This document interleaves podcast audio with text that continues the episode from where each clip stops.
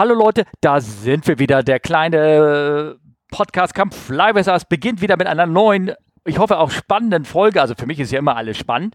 Ähm, ich sitze hier gemeinsam virtuell getrennt durch ein hoffentlich noch gutes Internet mit Markus. Markus äh, Völter von Omega Tau Podcast. Heute ist der 12. April 2023 und wir wollen mal bitte äh, mal ein bisschen über alles Mögliche reden. Wahrscheinlich wird das Folge 109 werden, schauen wir mal. Und ähm, je nachdem, wie meine Zielweise heute so ist. Und ich reiß, heiße den, den äh, Markus äh, willkommen. Hallo, ich bin schon ganz erschöpft. Wie geht's dir? Hallo, Servus, mir geht's gut. Ähm, danke für die Einladung mal wieder. Und ich finde es schön, dass du mich immer noch mit von Omega Tau äh, begrüßt. Äh, die Leute haben bestimmt bald vergessen, dass es den Podcast noch gibt, solange wir jetzt schon nichts mehr gesendet haben. Also ich muss da echt dem schon wieder was tun oder ich muss einstellen. Naja, Gott, wie viele Folgen ähm, hast du da ja, genau. gemacht? Genau. Knapp 400. Siehst du, also bitte. Also da, und die wirst ja nicht schlagartig, werden die ja nicht vom Netz gehen oder irgendwas oder so. Oder irgendwie. Ne? Ja, nee, nee, das ist natürlich nicht klar. Nein, nein, nein. nein. Klar. nein. Naja, genau. Naja, und. Ähm, Erzähl was. Was ich, oh, okay. Ähm, ja, wir haben ja immer so, so, so einen kleinen Sendeplan und da steht so drin, so was hat denn der liebe Markus gemacht und was hat der liebe Steffen gemacht, ja. damit wir einfach so, so ein bisschen uns warm plaudern. Und ähm, ich kann nur sagen, ich habe viel versucht in letzter Zeit zu machen, also viel so ein bisschen zu fliegen und äh, Termine ja. gehabt und irgendwie hat uns das Wetter immer äh, einen Strich durch die Rechnung gemacht. Oder was noch viel ärgerlicher war, äh, die Flieger waren kaputt oder waren technisch unklar. So zum Beispiel ähm, ja. äh, sind gerade hier im Verein, der hat zehn Maschinen, davon sind fünf unklar aus diversen Gründen. Der eine sogar schon seit anderthalb okay. Jahren.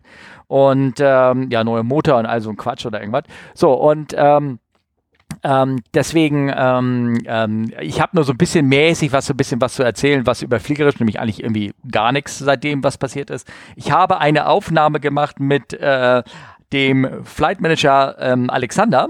Die Aufnahme ist schon im Kasten, die ist geschnitten, die ist mhm. fertig, alles. Die mache ich aber irgendwann mal so als Pausenfüller rein, weil irgendwann gehe ich ja auch mal irgendwann vielleicht noch mal so ein bisschen weg. Was macht der von Job? Was, was äh, Flight Manager. Flight Manager? Der, Flight Manager, das oder Gate Manager nennt man das auch. Also ähm, praktisch derjenige, der, der, wir haben ja die ganz normalen äh, Leute, die am Gate stehen beim, bei der Fliegerei, also praktisch die andere Seite des Fingers. Ah. Ne? Und zwar schon ja. auf der Air-Side sozusagen oder die den Koffer abnehmen und Check-in machen und sowas in der Art. Und darüber gibt es ja irgendeinen, wenn irgendwelche, äh, wie so jetzt nicht der, der disziplinarische, aber zumindest der operationelle erste Schritte ja. der Leiter von dem, was da ist. Also äh, welche Leute geben wir ein Upgrade, wenn, wenn, wenn was passiert oder nicht oder irgendwie sowas. Und mit dem habe ich mich unterhalten. Also quasi der, der, der, der, der Chef von der Bodentruppe, die das Flugzeug aus Sicht der Airline abfertigt. Genau, genau. Das ist dann bei, okay. ähm, genau, also aus Sicht der Airline, da, da, benutzen wahrscheinlich andere irgendwie andere Leute für, ähm, wie ich kenne den Begriff, ähm, oder andere Airlines, andere Namen dafür. Ich kenne das unter dem Begriff Flight Manager. Der ähm, macht jetzt okay. nicht nur einen Flugmanager, sondern mehrere, aber ah. zum Beispiel, wenn so ein 380 abgefertigt worden ist, da war immer einer irgendwie vor Ort, weil das sind ja dann 500 Leute und da ja. ist immer irgendwas knobbelig. Ne? Also das geht nicht immer reibungslos. Ne? Genau. Okay, cool. Ja, genau. Und da, wenn wer alles dann mal über Ticketing und Tickets und Buchung und Ethics und irgendwas erfahren will, also ankratzen technisch, die Folge kommt irgendwann. Ne? Ja, cool. Gut. Spannend. Gut. Interessantes Thema. Über ja. das redet man eigentlich normalerweise nicht so viel, ne? weil es ja nicht jetzt sozusagen direkt die technische Fliegerei ist, aber spannend. Ja, cool. Am Ende damit auch, womit Geld verdient wird. Ne? Also jetzt nicht das Marketing direkt, aber zumindest ähm, hat sehr viel damit zu tun. Ne? Sowas in der Art. Ja. Ähm, ja, genau. Und ansonsten äh, plane ich ähm, am Freitag nach Essen-Mülheim zu fliegen. Von Hamburg okay. aus. Da fliege ich mit äh, zwei Freunden hin. Ähm, die wollen gerne die äh, Techno-Klassiker, glaube ich, heißt die, ähm, besuchen. Das ist so eine Oldtimer-Ausstellung, ähm, Auktion oder irgendwas in der Art. Ne? Und also geht um mhm. alte Autos sozusagen. Und, ähm, und die wollen da gerne hin und haben mich gefragt, ob wir da nicht gemeinsam irgendwie hinfliegen wollen. Und ich gesagt, ja, sehr gerne, machen wir das doch. Und was für eine Kiste ja. nimmst du, was fliegst du dahin? Ja, das ist das Problem, weil du hast ja gerade zugehört, das sind nämlich alle kaputt irgendwie bei unserem Verein. ähm, die Maschine, die ich gebucht habe, die ist tatsächlich kaputt und ich glaube auch nicht, dass sie bis übermorgen ihre neuen Sitze eingebaut bekommen wird und ohne Sitze fliegt oh. man so schlecht, ne? Ja. Ähm, ich, ähm, ich hatte doch mal ein, äh, ich weiß nicht, ewig lange her, einen ähm, Flugschüler, der einen abgelaufenen Schein hatte, einen abgelaufenen alten ICAO PPL, den habe ich ähm, hm. wieder hingeschult, dass er fit war für seine Lappel-Prüfung. Also für Light Aircraft, mhm. äh, wie heißt das? Ähm, ähm, Pilot's License und ähm, Pilot's License. Ja, ja, ja, ja, ja. Und äh, den, äh, der hat eine eigene Maschine mittlerweile und die darf ich dann benutzen. Ah, und was ist das für eine Kiste? Das ist eine Piper Arrow 3. Das ist schon was okay. Nettes. Das ist so mit Einziehfahrwerk ja. und all sowas, mit Verstellprop, ja. mit äh, Turbolader, ja. mit ungeregelten Wastegate oder ohne Wastegate oder wie man das bezeichnen möchte oder irgendwas. Also mit anderen Worten, wenn du da den Takeoff machst, so wie immer, dass du den Hebel einfach nach vorne legst, dann äh, machst du den Motor kaputt, weil den kannst du overboosten, sozusagen. Ja. ja. Wir haben ja im Verein eine Archer. Das ist ja im Prinzip nicht unverwandt, ne? ja, aber ja. festes Fahrwerk und 180 Pferde. Und ich bin die noch nicht geflogen, weil es mich auch überhaupt nicht reizt, aber das ist echt, also wir, eine, ein unglaublicher Eimer, ja, also äh, träge äh, Ruderkräfte, relativ schwer, ähm, Metall, ja. ähm, nicht gerade übermotorisiert, insbesondere wenn mehr als zwei Hansel drin sitzen. Also mir scheint da die Arrow dann schon eigentlich das, was dann anfängt Spaß zu machen, oder? Ja, wobei, wie gesagt, im Verein sind auch so ein paar Pipers und ich muss sagen, die bringen schon Spaß. Das sind echt stabile, in der Luft liegende Kisten.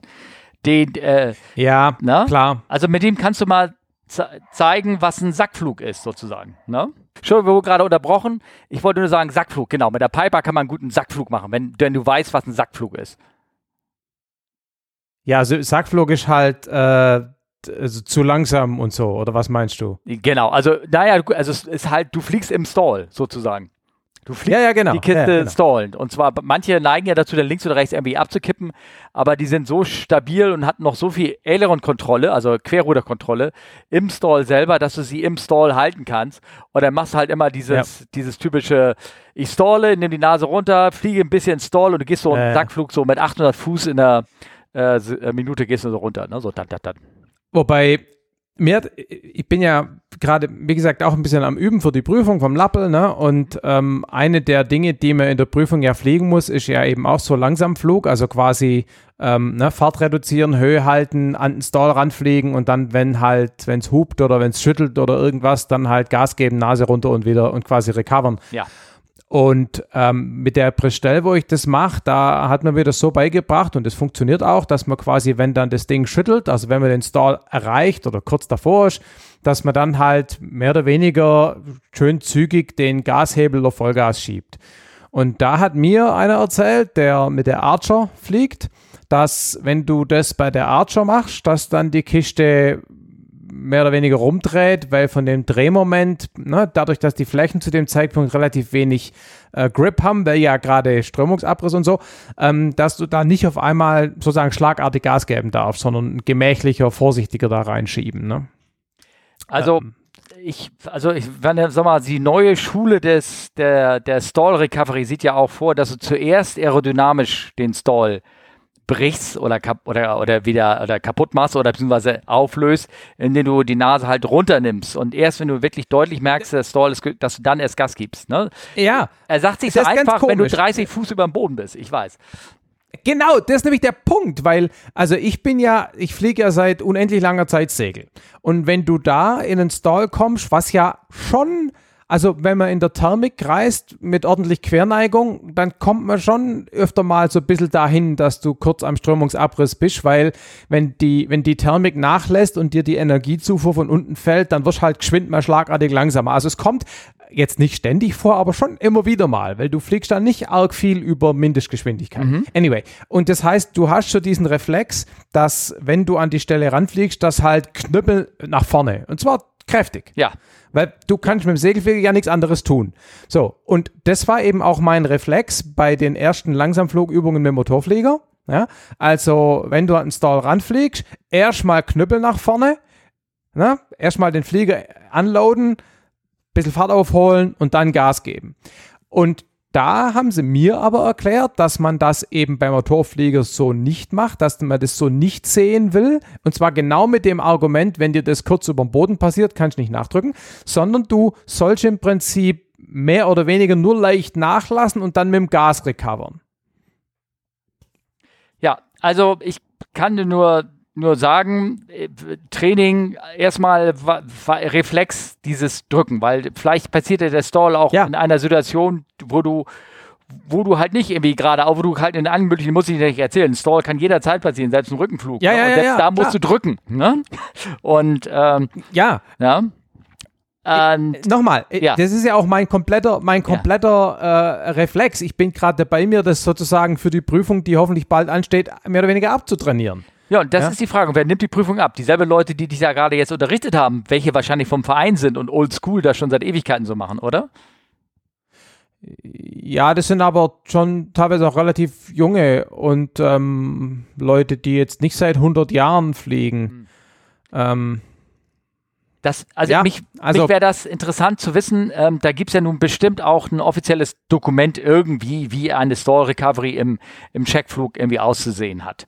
Und daran mhm. würde ich mal gucken, mhm. wie genau das da drin steht. Wenn da steht beides gleichzeitig, ja, dann kann man das ähm, so vielleicht äh, man, machen. Man ne? macht ja auch beides. Die ja. Frage ist ja im Prinzip nur, wie man es gewichtet, ja. Und im Endeffekt ist halt eben der Punkt, dass du bei dieser ganzen Aktion relativ wenig Höhe verlieren sollst. Ne? Ja.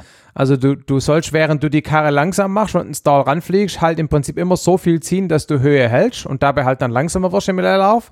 Und dann, wenn du halt äh, nachdrückst oder Gas gibst oder was auch immer, halt also deutlich, deutlich kleiner 100 Fuß Höhenverlust haben. Ne? Hm. Und ähm, das bedeutet, dass du eben großteils mit dem Gas recoverst. Ja. Aber naja. Wenn du das mal nur mit Eleon, äh, Quatsch, nur mit Quero, na, oh, Quero, der kommt jetzt durcheinander, nur mit Pitch Down korrigierst, achte mal drauf, wie viel, 100, wie viel Fuß du da wirklich verlierst. Und der Klassiker ist ja auch wirklich, dass du das, der Klassiker ist dieser Turn to Final Stall, ne? dass du Approach bist, ja, du ja. willst sie anwählen, du bist tief, du ziehst, ne? So, und dann, dann bist du in dieser ja. Stall-Situation. So, und jetzt sagst du, oh, die, die, die Queke geht an oder irgendwas, du merkst, Stall, und jetzt schiebst du als erstes das Gas rein. Und du hast eben gerade diesen Drehmoment-Effekt beschrieben. Du bist genau. eh in der Kurve und dann zieht sich noch weiter rum. Ja. Auch da drücken. Ne? Und ähm, drücken, ja. Wings Level, Gas geben. Und wenn du das, ich sag mal so, eine halbe Sekunde Unterschied machst, dann ist, ist das schon der, der, kleine, der kleine Kick, der da kommt. Ne? Ja, naja, wie gesagt, ist genau mein Reflex eigentlich. Ja. Ähm, ja, ich meine, im Endeffekt wird man das in der Prüfung dann halt schon sehen, was der sehen will, dann, dann ja, macht genau. man es halt so. Ich meine, mein Gott, deshalb Na, wird man nicht durchfallen. Auf jeden Fall wollte ich sagen, diese, diese Piper, wie gesagt, äh, die am Freitag. Äh, ja, genau. Genau. Da, da, ich, da freue ich mich drauf. Die, ich werde morgen in der Tat die, die, den Flieger auch nochmal ganz kurz fliegen, und zwar mit dem Eigner oder Besitzer. Äh, der will das nochmal zur Werft ja. geflogen haben und dann will er noch mit, mit mir nochmal auch da eine Runde fliegen. Ist ja ganz gut, dass ich habe in dem Flieger schon seit einem Jahr nicht mehr drin gesessen, dann kann ich mich da nochmal ein bisschen eingewöhnen und das äh, ja. gucken. Ist schon ein komplexer besserer Flieger, weil, und wie gesagt, hat alle möglichen Hebel vorne. Ne? Ja, ja, ja. Und das Wetter wird halbwegs oder soll ja. doch schon wieder Scheißwetter werden, oder? Ähm, okay. Nee, also morgen Nachmittag soll es besser werden. Heute war hier Schmuddelwetter, Warmfront und so. Und ähm, Freitag soll es sehr schön bleiben. Also da soll blauer Himmel sein. Also, okay. Ja. Okay, genau. gut. Was hat denn der liebe Markus so gemacht? Naja, fliegerisch arbeitet er halt weiter an seinem, an seinem Label. Ne?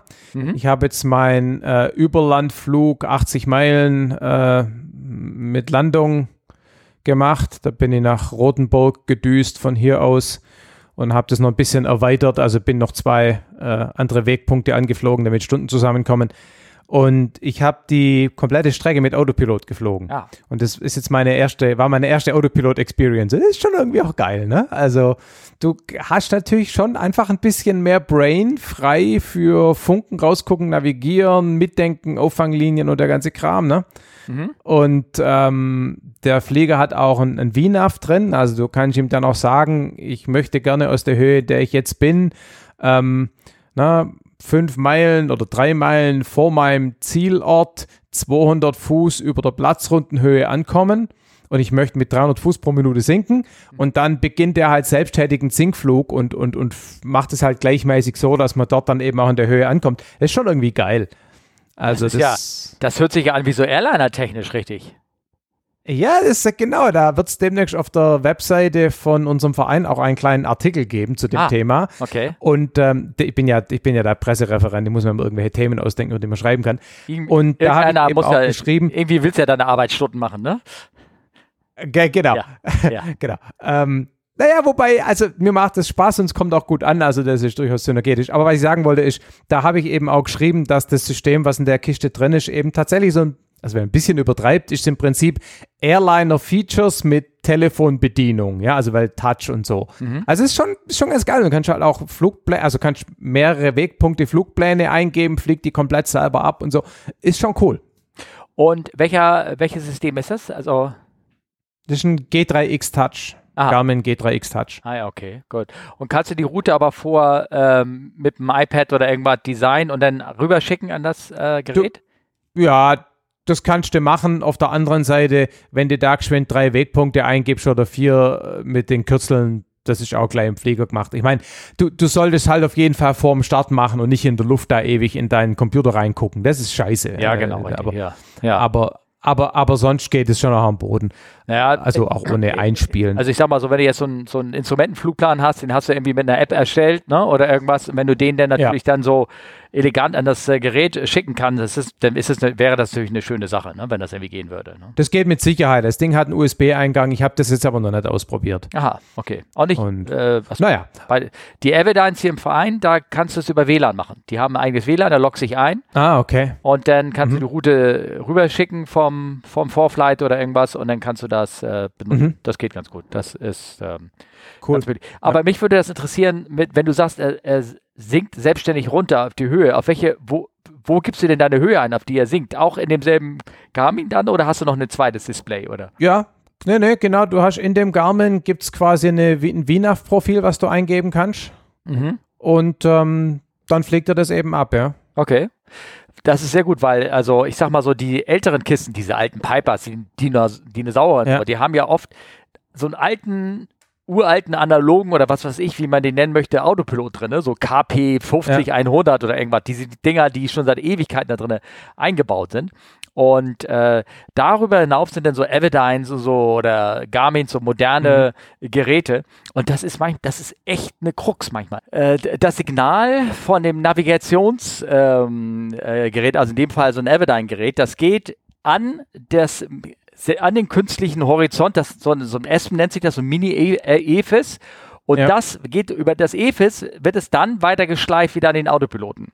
Das mhm. heißt, du musst den Autopiloten eigentlich auf Heading stellen und das eigentliche, woran du nach, navigierst, stellst du an diesem, an diesem e Espen EFIS ein. Da stellst ja. du dann, schaltest du um von Heading auf NAV oder auf GPS äh. oder irgendwas oder auf VOA. Und, und, der, und der simuliert quasi ein Heading für den Autopilot der oder der simuliert das Signal, was er halten soll. Ja, also, das meine ich, genau, ja, ja, ja genau. Genau, genau. Also die, die, das Ding. Und das ist echt äh, komisch. Da kannst du auch eine Höhe eindrehen, aber was du da nicht machen kannst, äh, du kannst auch Vertical Speed eindrehen, aber er wird nicht ein Level aufmachen. Obwohl du die Höhe oben eingedreht hast, fliegt dann der Autopilot nur seine Vertical Speed ab, die er selber aus dem Höhenmesser kriegt. Oh, mhm. Das ist irgendwie alles ein bisschen ja, bei dem, uralt. Bei dem G3X ist cool, du kannst logischerweise Vertical Speed eintragen und dann und wenn und in der Zielhöhe hört er dann auf, ne, dann levelt er dann schön. Mhm. Und was du auch machen kannst, du kannst ihm auch äh, eine Indicated Airspeed angeben und dann hält er eine bestimmte Steiggeschwindigkeit, mhm. was eben auch ganz nett ist. Ne? Das okay. Ist, ähm, ähm, also es ist, ist, ein ganz cooles System. Das, also ich meine, ich bin ja so logischerweise so ein bisschen so computerless affin und so, insofern begeistern mich solche Sachen halt auch. Mhm. Ähm, also war, war eine interessante Erfahrung, das mal, das mal wirklich konsequent ähm, zu machen. Hm, okay, cool. Ja. Naja, und ansonsten habe ich jetzt meine Stunden zusammen. Das heißt, mein Ausbildungsleiter, der zufällig auch Steffen heißt, der äh, meldet mich jetzt dieser Tage zur praktischen Prüfung an und dann hoffe ich, dass ich das vor uns halbwegs zeitnah über die Bühne kriege. Ja. Hast du denn, also, wie viele Stunden musst du denn nochmal fliegen? 15. Ja, und die hast du jetzt zusammen sozusagen. Ja. Ja, das kenne ich. Der, ähm, derjenige, mit dem ich, also dessen Maschine, den ich auf Lappel da geschult habe, der möchte noch weiter denn auf PPL oder dann wieder hochgehen sozusagen, ja. weil er dann auch, ähm, dazu muss er noch äh, so quasi CVFR, das alte CVFR mit reinkriegen und sowas, ein bisschen ja. Radionav machen soll. Und genau, das kannst du, das sind auch 15 Stunden, die er nochmal schulen muss. Ähm, ja. Davon fünf in der ATO weil wegen mhm. Radio NAV oder irgendwas. Und das Restliche kann er dann wieder in einem normalen Training DTO oder irgendwie sowas verbringen. Das ist ja alles so mhm. kompliziert. Ich habe mir letztens übrigens, wir können ja ganz kurz mal aber ich habe ja letztens äh, versucht, mir, du hast ja auch schon Theorieprüfung gemacht und von dir habe ich auch Aha. den Tipp erhalten. Und ich habe letztens versucht, mir durch ChatGPT mal die Gesetze irgendwie zu erklären lassen. ne? ja. Da hatte ich ganz so funktioniert. War dann irgendwie auch Englisch. Da kam also auch nur so eine lange Erklärung aus, die ich am Ende auch nicht verstanden habe. Was, wie viele Stunden, wann und so. Aber, ich weiß nicht, habe ich das schon erwähnt? Nee, ich glaube nicht. Dass ich, ähm, ähm, ich mache jetzt in zehn Tagen oder irgendwas, mache ich dann den endgültigen Checkride für die Cessna Caravan. Mhm. Den Skilltest sozusagen. Ähm, musste aber natürlich, um in den Flieger zu fliegen, der in einer ACO irgendwie noch registriert ist, in so einer mhm.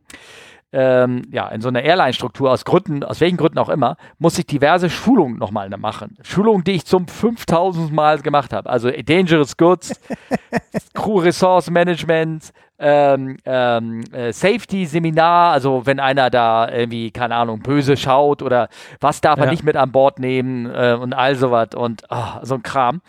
Und ähm, Gott sei Dank, jetzt bitte nicht so laut hinhören. Ich habe also bei, bei ähm, na sag mal hier, bei Firefox gegen ein Plugin, mit dem konnte ich die Videos mindestens 30% schneller abspielen. so, und dann konnte ich auch erst den Test machen und die ersten zwei Tests habe ich, da, ich habe keins von den Dingern mir richtig angeguckt. Ich habe aber trotzdem die Tests bestanden. Ja, warum? Ja, ja. Auch weil die Fragen ja alles gar nicht so schwer sind oder irgendwas. Ja. Und beim letzten habe ich es dann mal auf deinen Tipp hin mal richtig gemacht mit ChatGPT. Ich habe die Frage, die ist natürlich aus der Webseite so gemacht, dass man sie nicht kopieren kann, aber dank ja, Screenshot und, und Tools kannst du also einmal einkreisen, Text kopieren, ja, ja. reingeschmissen bei, GPT, bei ChatGPT und ähm, richtig so mit welche, mit A, B, Frage A, B, C, D und er hat unten dann the correct answer is D und hat dazu noch die Begründung geliefert. Ja, ja. Und das, also das hat also zumindest beim ersten Mal nicht, aber beim zweiten Mal hat es funktioniert. Da habe ich dann noch mal ein bisschen rübergeschaut und habe zwei Fragen korrigiert und ja. dann habe ich es auch bestanden. Also ich habe das ja auch gemacht. Ich habe mir ähm, von irgendeiner Webseite zehn Beispielfragen für den amerikanischen Luftfahrerschein irgendwo halt runtergegoogelt und habe die in ChatGPT und er hat sie alle richtig beantwortet mit Erklärung eben. Hm. Das ist schon ähm, nicht unbeeindruckend, finde ich. Ja, ne? es ist schon. Man muss sich natürlich, ich glaube, wie alt ist die Database? 2017, 2018 oder irgendwas, auf der der beruht? Naja, ich habe es mit ChatGPT 4 gemacht. Ah, okay. Weil ich habe mir da mal einen Monat lang äh, für 20 Dollar das geholt, weil ich beruflich da ein paar Sachen ausprobieren wollte. Mhm. Und der ist ja schon nochmal eine ganze Ecke besser. Mhm. Und der ist auch aktueller. Weiß es aber nicht genau, wie aktuell. Ja, welches Baujahr. Ne? Also Leute, für Leute, die der macht, äh, der jetzt so einen Test machen, so einen Online-Test, benutzt es, aber eventuell kann es veraltet sein, ne? gerade bei hochaktuellen Sachen oder irgendwie sowas. Ja, und ja, hilft genau. auch nicht weiter, weil im echten Leben müsst ihr es trotzdem wissen. Kann ich nur sagen. Naja, also viel von dem Theoriescheiß musst du ja halt eben auch gerade nicht wissen. Das ist ja genau das, ja. ja. Also, ne, also wenn das, wenn, wenn die Theorie zum Großteil so gestaltet wäre, dass man sie wirklich bräuchte, braucht, dann würde man sie ja vielleicht auch mit ein bisschen mehr Enthusiasmus lernen. Ja, ja? okay. Ja. Ähm, aber für viele Sachen gilt es ja dann doch nicht. Ja. Naja, auf jeden Fall war Und? das echt beeindruckend, muss ich sagen. Da hast du, war ein guter ja. Tipp von dir. Das konnte ich mir den Test, mindestens habe ich dann innerhalb von drei Minuten gelöst, also einmal nicht gelöst und dann, dann einmal gelöst. Also es war ja. ganz cool. ja. ja. Naja, und ansonsten, um, um meine Story von uns zu Ende zu bringen, ich mhm. bin dann mal wieder Segel geflogen. Also in einem Flugzeug gesessen mit langen, dünnen, eleganten Flügeln, mhm. wo man mit, dem rechten, mit der rechten Hand den Knüppel bedient und wo auf dem Höhenmesser Meter statt Füße stehen. Ich war es gar nicht mehr gewöhnt, weil ich jetzt den ganzen Winter nur so Motorgeraffel geflogen bin mit der linken Hand. Ähm, aber ich kann es noch. also eine Meisterleistung war der Flug nicht, aber hat alles geklappt. Und da bist du halt, äh, da bist du wie immer in, äh, mit der Anzeige 10 auf dem Höhenmesser rumgeflogen und hast dich gewundert, warum es halt so hoch aussieht alles, oder wie? Ja, genau. Ja, genau. Ja. Boah, und hey, da waren wieder so, es gibt auf unserer Laberfrequenz, mhm. gibt es so eine Truppe von, die kommen wahrscheinlich von irgendeiner Flugschule, so eine Reihe von UL-Heinis, also nichts gegen OL-Piloten, bin ja selber einer. Mhm. Aber das sind so Wichtig-Tour. Die fliegen irgendwie zu dritt oder zu viert, fliegen die immer gemeinsam. Und dann erklären sie sich ohne Witz alle Minute ihre Position.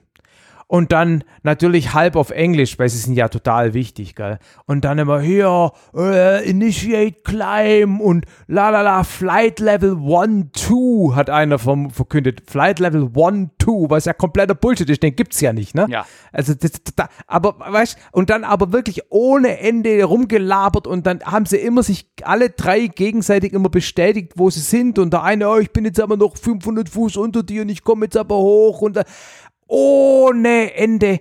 Hey, furchtbar. Furchtbar. Das hat mich so da. Und dann beschimpft sie im Funk wild, aber die gehen trotzdem nicht weg. Also ist ganz übel. Also Vorsicht, vielleicht, vielleicht hören die auch unseren Podcast. Also nicht, dass du dann das irgendwie da zurückkommt oder irgendwie sowas. Ne? Das ist mir scheißegal. Ich, also, die, also so, so, so kannst du dich einfach nicht verhalten. Ich meine, ja, es ist eine Laberfrequenz, ja, aber es ist nicht deine eigene private Laberfrequenz, wo niemand anders da ist, ja. Und da einfach nur die ganze Zeit unqualifiziert rumsabbern, ist einfach unprofessionell. Sorry.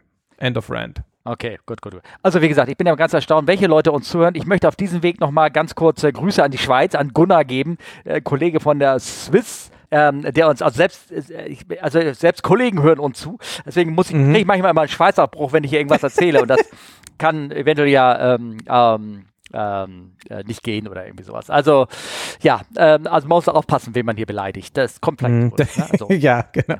Okay. Ähm, ja, nee, und dann haben wir ähm, kleinen, auch einen Hinweis bekommen von, von Hörern, und zwar von Alex. Der hat nämlich geschrieben, Meetup. Also, falls wir denn mal wieder ein Meetup planen sollen und das auch vielleicht mal wieder gelingt. Ja, sagen, planen ist ja nicht das Problem, nicht das Problem, ne? Genau. Der hat uns äh, vorgeschlagen, den Flughafen Echo Delta Charlie Bravo. Der Aha. ist der Flughafen von, wie heißt er denn jetzt?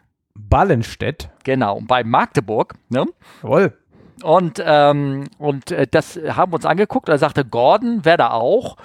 Und mhm. äh, da könnte man, ja, also hätte man schon ein paar Hörer, die da irgendwie ins treffen. Und das, das, ist vielleicht wirklich eine Idee. Wir müssen nur mal langsam wirklich mit der Planung anfangen. Sozusagen. Ja. Ja. Ja, ja. Genau. Hm. Genau, also definitiv.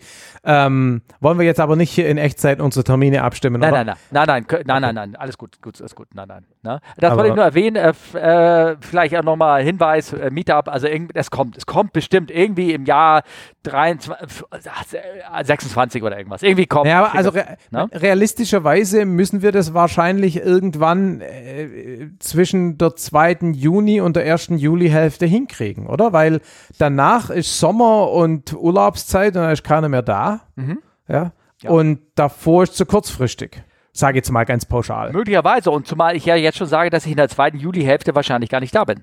In der zweiten Juli-Hälfte? Ja. Äh, Juni? Ja, genau. Juni? Juni. Juni-Hälfte. Juni-Hälfte. Juni? Ja. ja. Dann bleibt ja nur noch Anfang Juli. Ja, irgendwie sowas. Also okay, wir fangen nachher mal, wir wollten das doch jetzt nicht machen. Ach, ja, okay, okay, okay, okay, okay. So, pass mal. Dann habe ich noch was anderes gesehen. Ich bin aus irgendwelchen Gründen bin ich da, das heißt ja Rubrik eigenes, ne, wo man rüber ja. gestolpert bin. Ich bin durch ein, ein ähm, irgendwie so ein Twitter-Link oder irgendwas auf ein, ähm, ich fand das krass irgendwie, vielleicht habt ihr das schon mal gehört. Hast du schon mal von der Lockheed D21 gehört? Natürlich. Oh, und also Leute, ich, ich will jetzt gar nicht irgendwie drauf rein, das ist ein, ein, ein ich habe einen Link hier auf einen Wikipedia-Artikel und dann auch später einen Link auf ein, äh, ein Unfallvideo dazu. Ähm, ich wusste gar nicht, dass es ähm, die Black die SR-71 Blackbird, ne, das Macht 3 Aufklärungsflugzeug der Amerikaner, ja. dieses obergeile Teil, was aussieht wie eine fliegende Rasierklinge, ähm, dass das obendrauf noch eine Drohne hatte, was mit einem Ramjet funktionierte, was 19, ja, ja. Mitte der 60er schon gebaut wurde. Ist genau, aber, aber, aber nie so richtig routinemäßig. Ne? Nein, also das nein, nein. muss man schon sagen. Gell? Nein, aber es hatte immer bis Mitte der, bis, ich glaube, der letzte Run war irgendwie 74. Die hatten ja, es waren irgendwie zehn Versuche. Ne? Ja, ja, genau. Also aber die Routine-Missionen waren nicht mit dem Ding. Nein, nein. Und vor allem, ich glaube, mit der ähm, mit der Blackbird-Variante, da haben sie auch nur, ähm, ich glaube, vier Versuche gehabt und genau. dann ist ihm das Ding nämlich um die Ohren geflogen, weil es nämlich bei der bei diesen hohen Geschwindigkeiten, wo sie es denn getrennt haben, ähm, ähm, genau, die, die nicht äh, äh, ja hinten ins Leitwerk reingegangen ist. Die, und die Separation ja. haben sie nicht vernünftig hingekriegt. Genau, richtig. Genau, ja. Ja. ja. ja. genau. Ja. ja, genau. Ja, das ist ähm, Schon krass. Ja. Also das, äh, das muss ich gerade ganz kurz, muss ich dir irgendwie sagen. Und noch ein kleiner, ähm, wie gesagt, warte mal kurz, wo du, wo du gerade von Separation redest, was da auch extrem interessant ist, sind, waren seinerzeit die Flugversuche von dem Shuttle-Prototyp, ne, von der Enterprise. Die haben sie ja auf dem Jumbo, mhm. mit dem sie das Ding dann immer durch Amerika geflogen haben, haben sie ja im Rahmen der Landeerprobung das Ding auch abgeworfen. Ne? Ja. Also die ersten, und da, das war eben auch so ein Ding, ne? auch Separation und so, und das gibt es auch tolle Videos dazu, also ne, zum Thema angucken. Ich meine, die ja, waren ja. natürlich nicht hyperschallmäßig unterwegs, aber trotzdem ganz spannend. Ja, ja, na gut, aber das hat man ja auch in der, bei Moonraker haben die das ja mehrfach äh, trainiert. Da, ist, da schmeißen die ja die Triebwerke an und fliegen mit dem Ding weg. Ja, dann ist ja gut, wenn es im Film klappt, kann ich Ja, im Film gehen. klappt das. Bei Moonraker, puff, weißt du, macht genau. er einfach nur ein Schild hoch und dann gehen hinten die, die, die, Boost, die Raketen an und dann fliegt er weg. gut. Ja, also, das ist Pipifax. Pipifax. Ähm, so, und dann noch einen kleinen Service-Tweet sozusagen hier, eine kleine Service-Nachricht, ich wusste es gar nicht. Habe ich jetzt, ist eigentlich eine alte Info, die gibt es schon seit 2020, aber Aha. wir haben ja im Zuge dieser ganzen Gepäck-Chaos-Geschichte ja einfach mal über auch die Air, diese Apple AirTags geredet. Ne? Ja. Und ich wusste gar nicht, es gibt seit 2020, wie gesagt, gibt es ähm, diese kleinen, was ist das, die C30, äh, 32 Batterien, diese kleinen äh, Knopfzellenbatterien. Keine Ahnung. Die gibt es, also die so in AirTags drin sind und in vielen anderen ja, ja. Äh, Geräten auch. Die ähm, gibt es mit, mit einem Geschmack, und zwar mit Bitterstoffgeschmack. okay. Ja, und zwar damit kleine Kinder, die alles im Mund nehmen, die nicht runterschlucken. Okay, okay. Weil okay. Äh, das, wenn die das runterschlucken in der Magensäure, dann löst, dann, dann, die bleiben irgendwo an der Magenwand kleben dann und dann äh, fließt das Strom, dann kann das zu Verätzungen kommen und es sind echt schon, äh, abgesehen davon sind die ja mit, teilweise mit Cadmium und so ein Scheiß drin. Ne? Äh. Ist also nicht gut. Aber die funktionieren eventuell nicht in so einem AirTag. Und dann hast du da deinen Koffer getaggt und willst ihn verfolgen und dann auf einmal geht das Ding aus. Das willst du natürlich. Also die, die bitterstoffbeschichteten gehen nicht in AirTags, ist dein Punkt. Apple recommended, die nicht dort dafür zu verwenden. Aha. Okay. Gut, schön. Gut. Also, falls ihr solche Batterien irgendwie, die sind von Duracell meistens. Also Duracell die irgendwie. Ne? Eigentlich eine gute Sache, ne? Schützt die Duracell Kinder. waren doch die mit dem unendlich laufenden Teddybär mit diesen Dingern da, oder? Das war doch der. Ja, genau, genau, genau. Okay, genau. gut. So, Gut, das wollte ich klein sagen. Mensch, haben wir das, äh, Gott, mit diversen Netzausfällen schon haben wir das jetzt in die halbe, in die, in die 50 Minuten geschafft, hier laut meiner Aufzeichnung. Ja, brutto. brutto. Ja, brutto, brutto, brutto. Da bleibt wahrscheinlich kaum was von übrig. Ähm, ja, genau. genau. Äh, ja, und dann habe ich hier so ein paar Fälle rausgesucht, so basierend so auf Gedanken, die man so im Kopf rum, rum äh, schläuchen und sowas. Und da habe ich einen Fall aufgeschrieben, der ist. Äh, ähm, jetzt kürzlich in den USA passiert. Und zwar ähm, erstmal nachlesen, genau, wann war das nochmal passiert? Ähm, äh, am 23. März 2023 flog eine Southwest Airlines Flugnummer 6013 von Las Vegas und er sollte Richtung, äh, dem Flug habe ich noch nie gehört, Columbus John Glenn Airport fliegen. Und ja. äh, während sie da längs flogen, bekam der Co-Pilot, äh, klar, nee, keine Ahnung, Bauchschmerzen, ging es immer schlechter und, äh, nee, der Kapitän ging es immer schlechter, so war das. Und mhm. ähm, irgendwann ähm, ist dann so, dass dann Folgendes passiert, denn ähm, haben sie dann Luftnotlage erklärt und sind dann ähm, zurückgekehrt zu Las Vegas und ähm, mhm. Äh, in dem Sinne hat sich denn äh, ein Kapitän, der hinten, ich weiß gar nicht, ob der von der Airline war oder von einer anderen Airline, der hat sich da vorne hingesetzt und hat sozusagen mitgeholfen, äh, mhm. den Flieger am Boden runterzukriegen. Wahrscheinlich hat er nur gefunkt oder irgendwas in der Art. Und der ja, genau. Flieger, genau, der Flieger ist gelandet und äh, dann haben sie ihn noch gefragt, ob er irgendwie von der Bahn runterrollen können. Und dann sagt er, ich weiß nicht, ob er gesagt hat, äh, ob er es probieren will. Es gibt auch ein ähm, ATC-Mitschnitt davon. Ja. Ich werde mal rausfinden, ob ich den irgendwie finde. Auf jeden Fall ähm, ist er dann am Ende der Bahn halt stehen geblieben und ähm, ja, der Flug ist damit sicher zu Ende gegangen und dem, den Alten haben sie hoffentlich da rausgetragen. Nicht auf einer Trage und nicht auf einer Bahre und da ist er halt äh, ins Krankenhaus gegangen sozusagen und wurde dann ja. recovered. Und da dachte ich, da könnten wir mal rüber ein bisschen plaudern so. Vielleicht hast du da Fragen zu, dass du das irgendwie. Du meinst, ob das äh, legal und erlaubt ist, dass da einer aus der Kabine, der wahrscheinlich ein ATPL hat, also die Dinger im Grunde fliegen darf, aber vielleicht zu einer anderen Airline gehört, ob das möglicherweise erlaubt sein könnte? Genau, genau. Ähm, also da müsste man jetzt natürlich extrem in das amerikanische Recht eingehen, weil die Amerikaner ja. sind diejenigen, die da so extrem registrieren. Aber äh, wie wäre es denn in Deutschland? Wenn jetzt da einer von deiner Airline bei irgendwie einer anderen drin sitzt, zum Beispiel bei na, Swiss ist blöd, weil das ist der gleiche Konzern, da ist dann vielleicht nochmal wieder anders. Aber naja, wie wäre es in Deutschland rechtlich? Also es ist ehrlich gesagt jetzt nicht akribisch ähm, genau festgehalten, was man da darf okay. oder was man da nicht darf. Also ob, ob man in dem Fall sich Hilfe holt. Also ähm, es, man kann hier ein Beispiel nehmen und zwar ist das 2012 passiert. Da ist eine Boeing 747 4, also 747-400 sozusagen, ähm, mhm. ist von, ich glaube, die ist von Chicago losgeflogen und wollte, also sie war nur zu zweit, das ist so ein typischer Flug, den man nur zu zweit macht, mhm. und äh, sind dann in Richtung Frankfurt geflogen, diese Airline mit dem Messer und Gabel hinten am Heck, ne? Und ähm, äh, ist dann, äh, dann war der erste Offizier, den ging es auch immer schlechter, schlechter, schlechter und dann ähm, ist äh, ich weiß nicht, ob es da eine Ansage gab, oder beziehungsweise, nee, ich glaube, hier in dem Fall haben sie mal auf das äh, Passenger-Manifest geguckt ja. und haben festgestellt, aha, da hinten sitzt, ich weiß nicht, wie sie das festgestellt haben, da sitzt einer, in dem Fall war das, glaube ich, ein Delta 767 Kapitän. Mhm.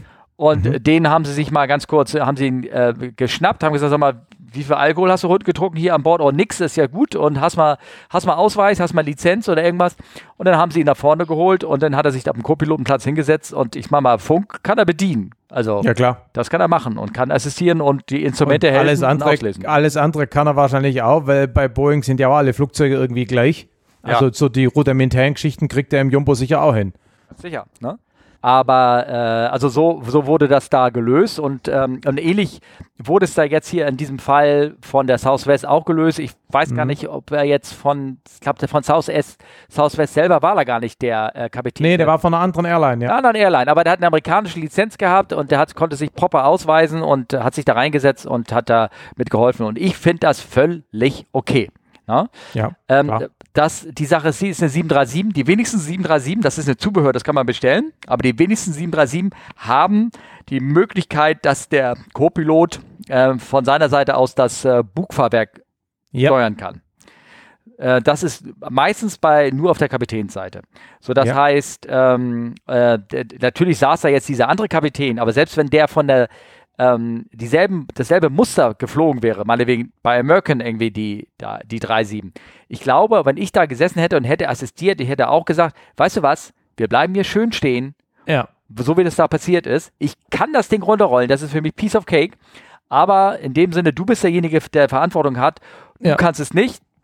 Also bleiben ja. wir hier stehen und lassen uns schön elegant von der Bahn runterschleppen. Ja. Und das ist da auch äh, passiert. Genau, und die, die äh, Jungs auf dem Tower haben noch so ein bisschen mehr oder weniger penetrant nachgefragt, ob sie nicht vielleicht von der Bahn rollen könnten, ja. weil ihre arme heilige Bahn dann äh, ja. zu ist und so. Ne? Also genau. da war, hat man so das Gefühl gehabt, dass so ein bisschen Druck entsteht, mhm. ja? oder dass sie das gerne gehabt hätten. Aber haben sie nicht gemacht, genau. Ja, genau, genau. Es ist auch so, ähm, also ich weiß nicht, wie das jetzt äh, geregelt ist, so bei den anderen Airlines oder ähm, ich, ich, glaube, in der Regel ist es so, dass natürlich, äh, wenn ähm, äh, wenn das so passiert und der Kapitän ist incapacitated, was ist eigentlich das deutsche mhm. Wort dafür? Äh, außer Gefecht gesetzt. Außer, nee, unzurechnungsfähig ist ja nicht irgendwie, ne? Also, nee, also uh, incapacitated heißt im Prinzip schon so außer, also oh. ich würde es mit außer Gefecht gesetzt, ich weiß jetzt ein bisschen umgangssprachlich, aber ja. würde ich übersetzen. Ja, Genau, also unfit to fly, das ist ein anderes deutsches Wort, können wir das sagen? Ja, also, genau. Ne, genau.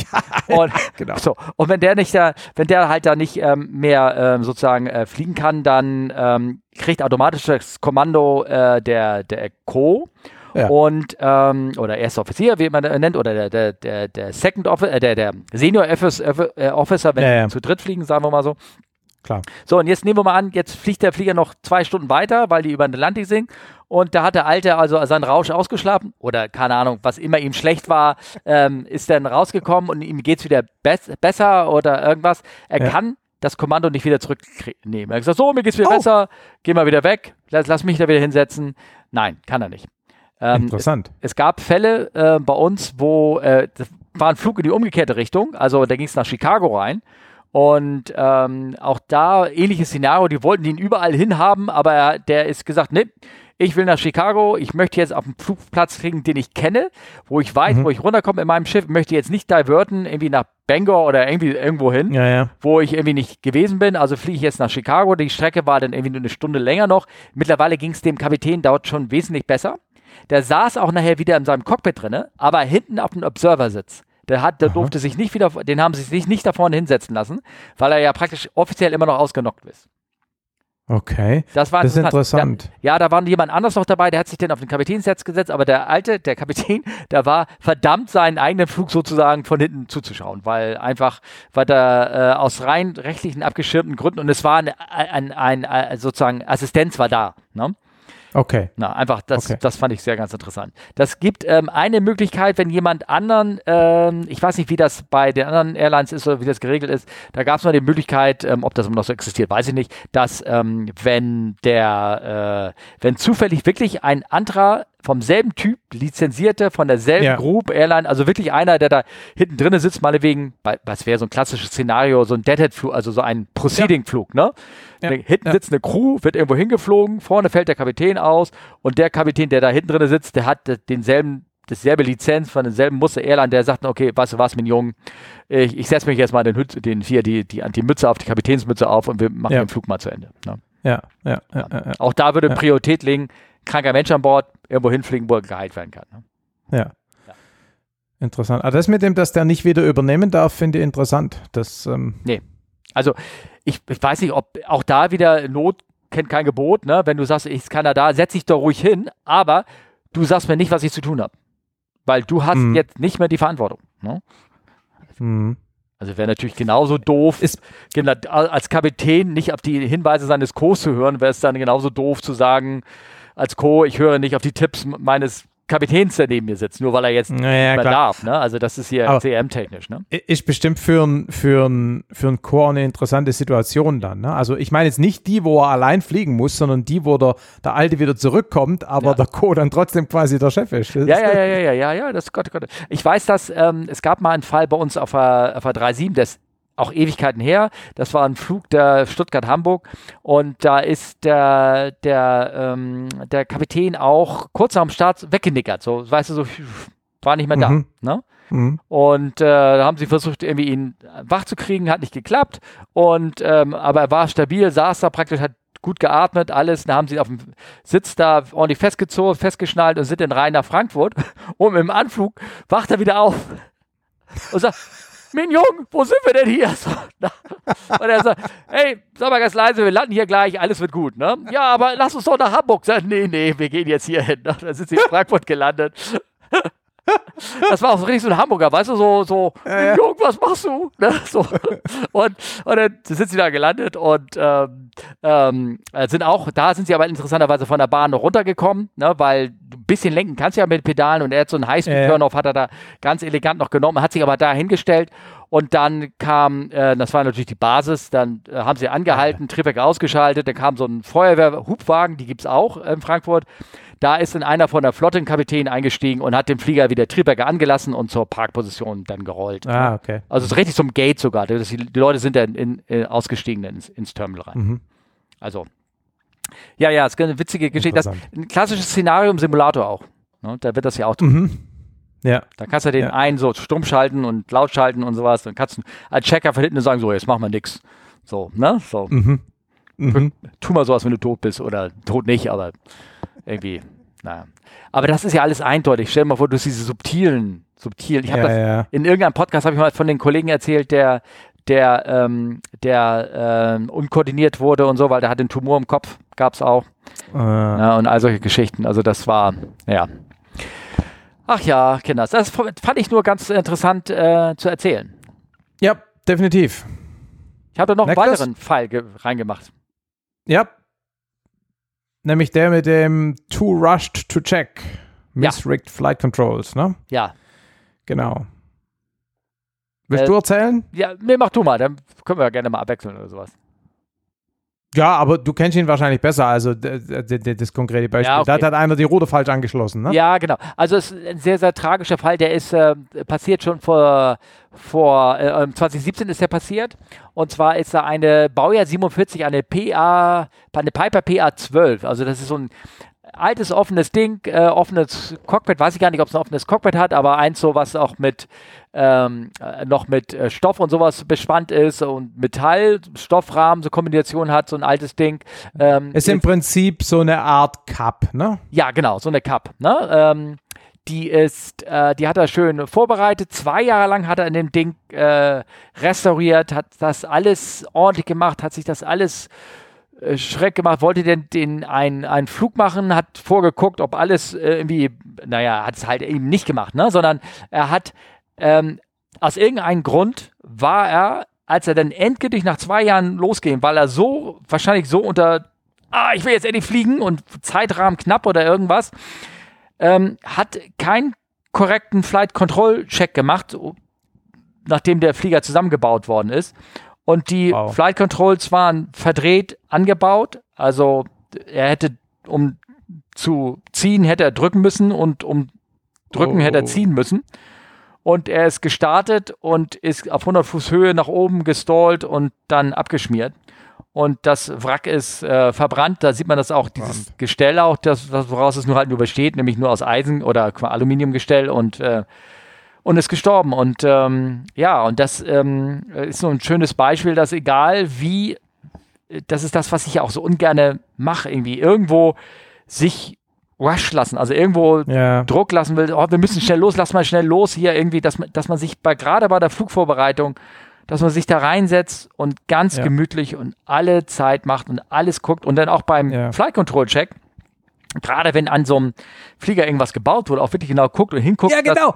Also weißt welche das Bewegung? Ist ja eine Sache, ne? Äh, das, das, ist ja eine Sache, dass du deinen sozusagen normalen Flight Control Check, wenn du die Kiste aus der Halle holst, nachdem sie am Tag vorher geflogen ist, ja, dass du den, also ich plädiere nicht dafür, den nicht sorgfältig zu machen, aber also ich nachdem man zwei Jahre an dem Flieger rumrestauriert hat und man macht dann keinen sauberen Rudercheck, also da musste schon auch ganz speziell sein im Kopf. Das muss man jetzt schon mal so deutlich sagen. Ne? Also das ist schon krass. Also das, es ist so traurig, so schade und du fährst ja am Kopf, wie das, wie das ja. passieren könnte, was da der Folge ist. Klar, du kannst es nicht so genau nachvollziehen, was im Kopf desjenigen vorgegangen ist, ja. weil das ist halt ein alter Flieger, da gibt's der, der, der, Mensch ist alleine eingestiegen und alleine losgeflogen. Ne? Ja. Und ähm, oh, das ist so schade. Und ähm, ja, und gerade dieses Pre-Flight, ne? Also dass man, wann machst du eigentlich immer deinen Flight-Control-Check?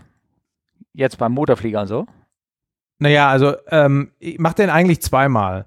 Also ich mache den im Rahmen vom, ähm, also sagen wir mal so, im Rahmen vom Walkaround, nachdem ich die Kiste aus der Halle hole, bevor ich mich reinsetze, ja, da guckt man sich ja die Ruder an und ne, dann guckt man, ob sie sich bewegen und so und dann guckt man auch, ob sich der Knüppel mitbewegt. Also das ist so die eine Richtung. Mhm. Also man läuft um den Flieger, bewegt was am Querruder zum Beispiel und dann sieht man ja, ob der Knüppel sich bewegt oder nicht. Kann man reingucken. Ja. So. Und dann ähm, aber die primäre, äh, der primäre Zeitpunkt ähm, ist ähm, laut Checkliste am Rollhalt. Ne? Also mhm. quasi bevor man dann tatsächlich auf die Bahn geht. Ja. Ähm, wobei das beim Segelfliegen anders ist. Beim Segelfliegen, da bauen wir ja die Kisten im Prinzip jeden Tag wieder neu auf. Und da macht man halt normalerweise zu zweit einen Rudercheck. Also irgendein Kumpel geht an Knüppel, äh, bewegt das Ding und du läufst um den Flieger und ähm, guckst, ob sich das Ruder in die Richtung bewegt, wie er soll. Ne? Ja. Und hältst das Ruder auch mal fest und guckst, wenn man dagegen knüppelt, ob dann da auch quasi, also ob da eine steife Verbindung ist und so. Ne? Genau. Ja, cool. Ähm, ja, ich, also äh, der, die Vereinsmaschinen und äh, machen den Flight Control Check auch, aber die machen den auch wie du einmal vor einmal vor den Anlassen, weil ich halte das auch für wichtig. Also da wird da von innen gemacht, dass man gerade bei diesen alten Kisten, wenn du wenn wenn das leise und ruhig ist, dann kannst du nämlich, wenn du da die Dinger bewegst, kannst du hören, ob da irgendwo das Ding schleift. Mhm. Ne? Also, dass mhm. da irgendwo so ein Seil aufgesplintert ist ne? und irgendwo mhm.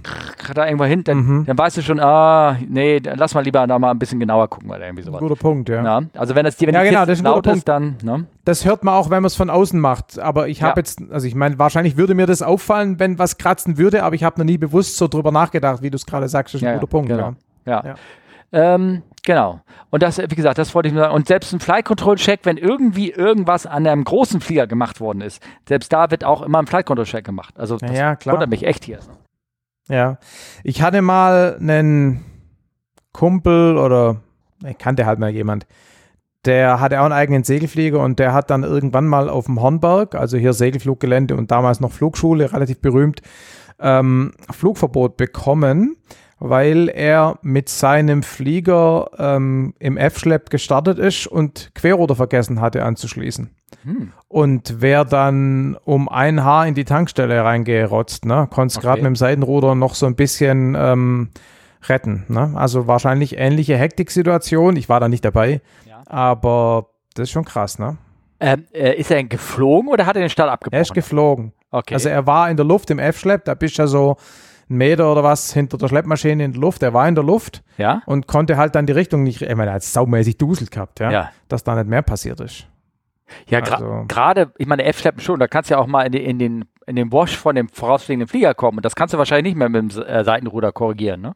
Ähm, in den Wash kommst du eigentlich nicht, aber du bist ja ein bisschen drüber, ne? Also mhm. du bist ja schon zwei Meter oder sowas über dem Flieger.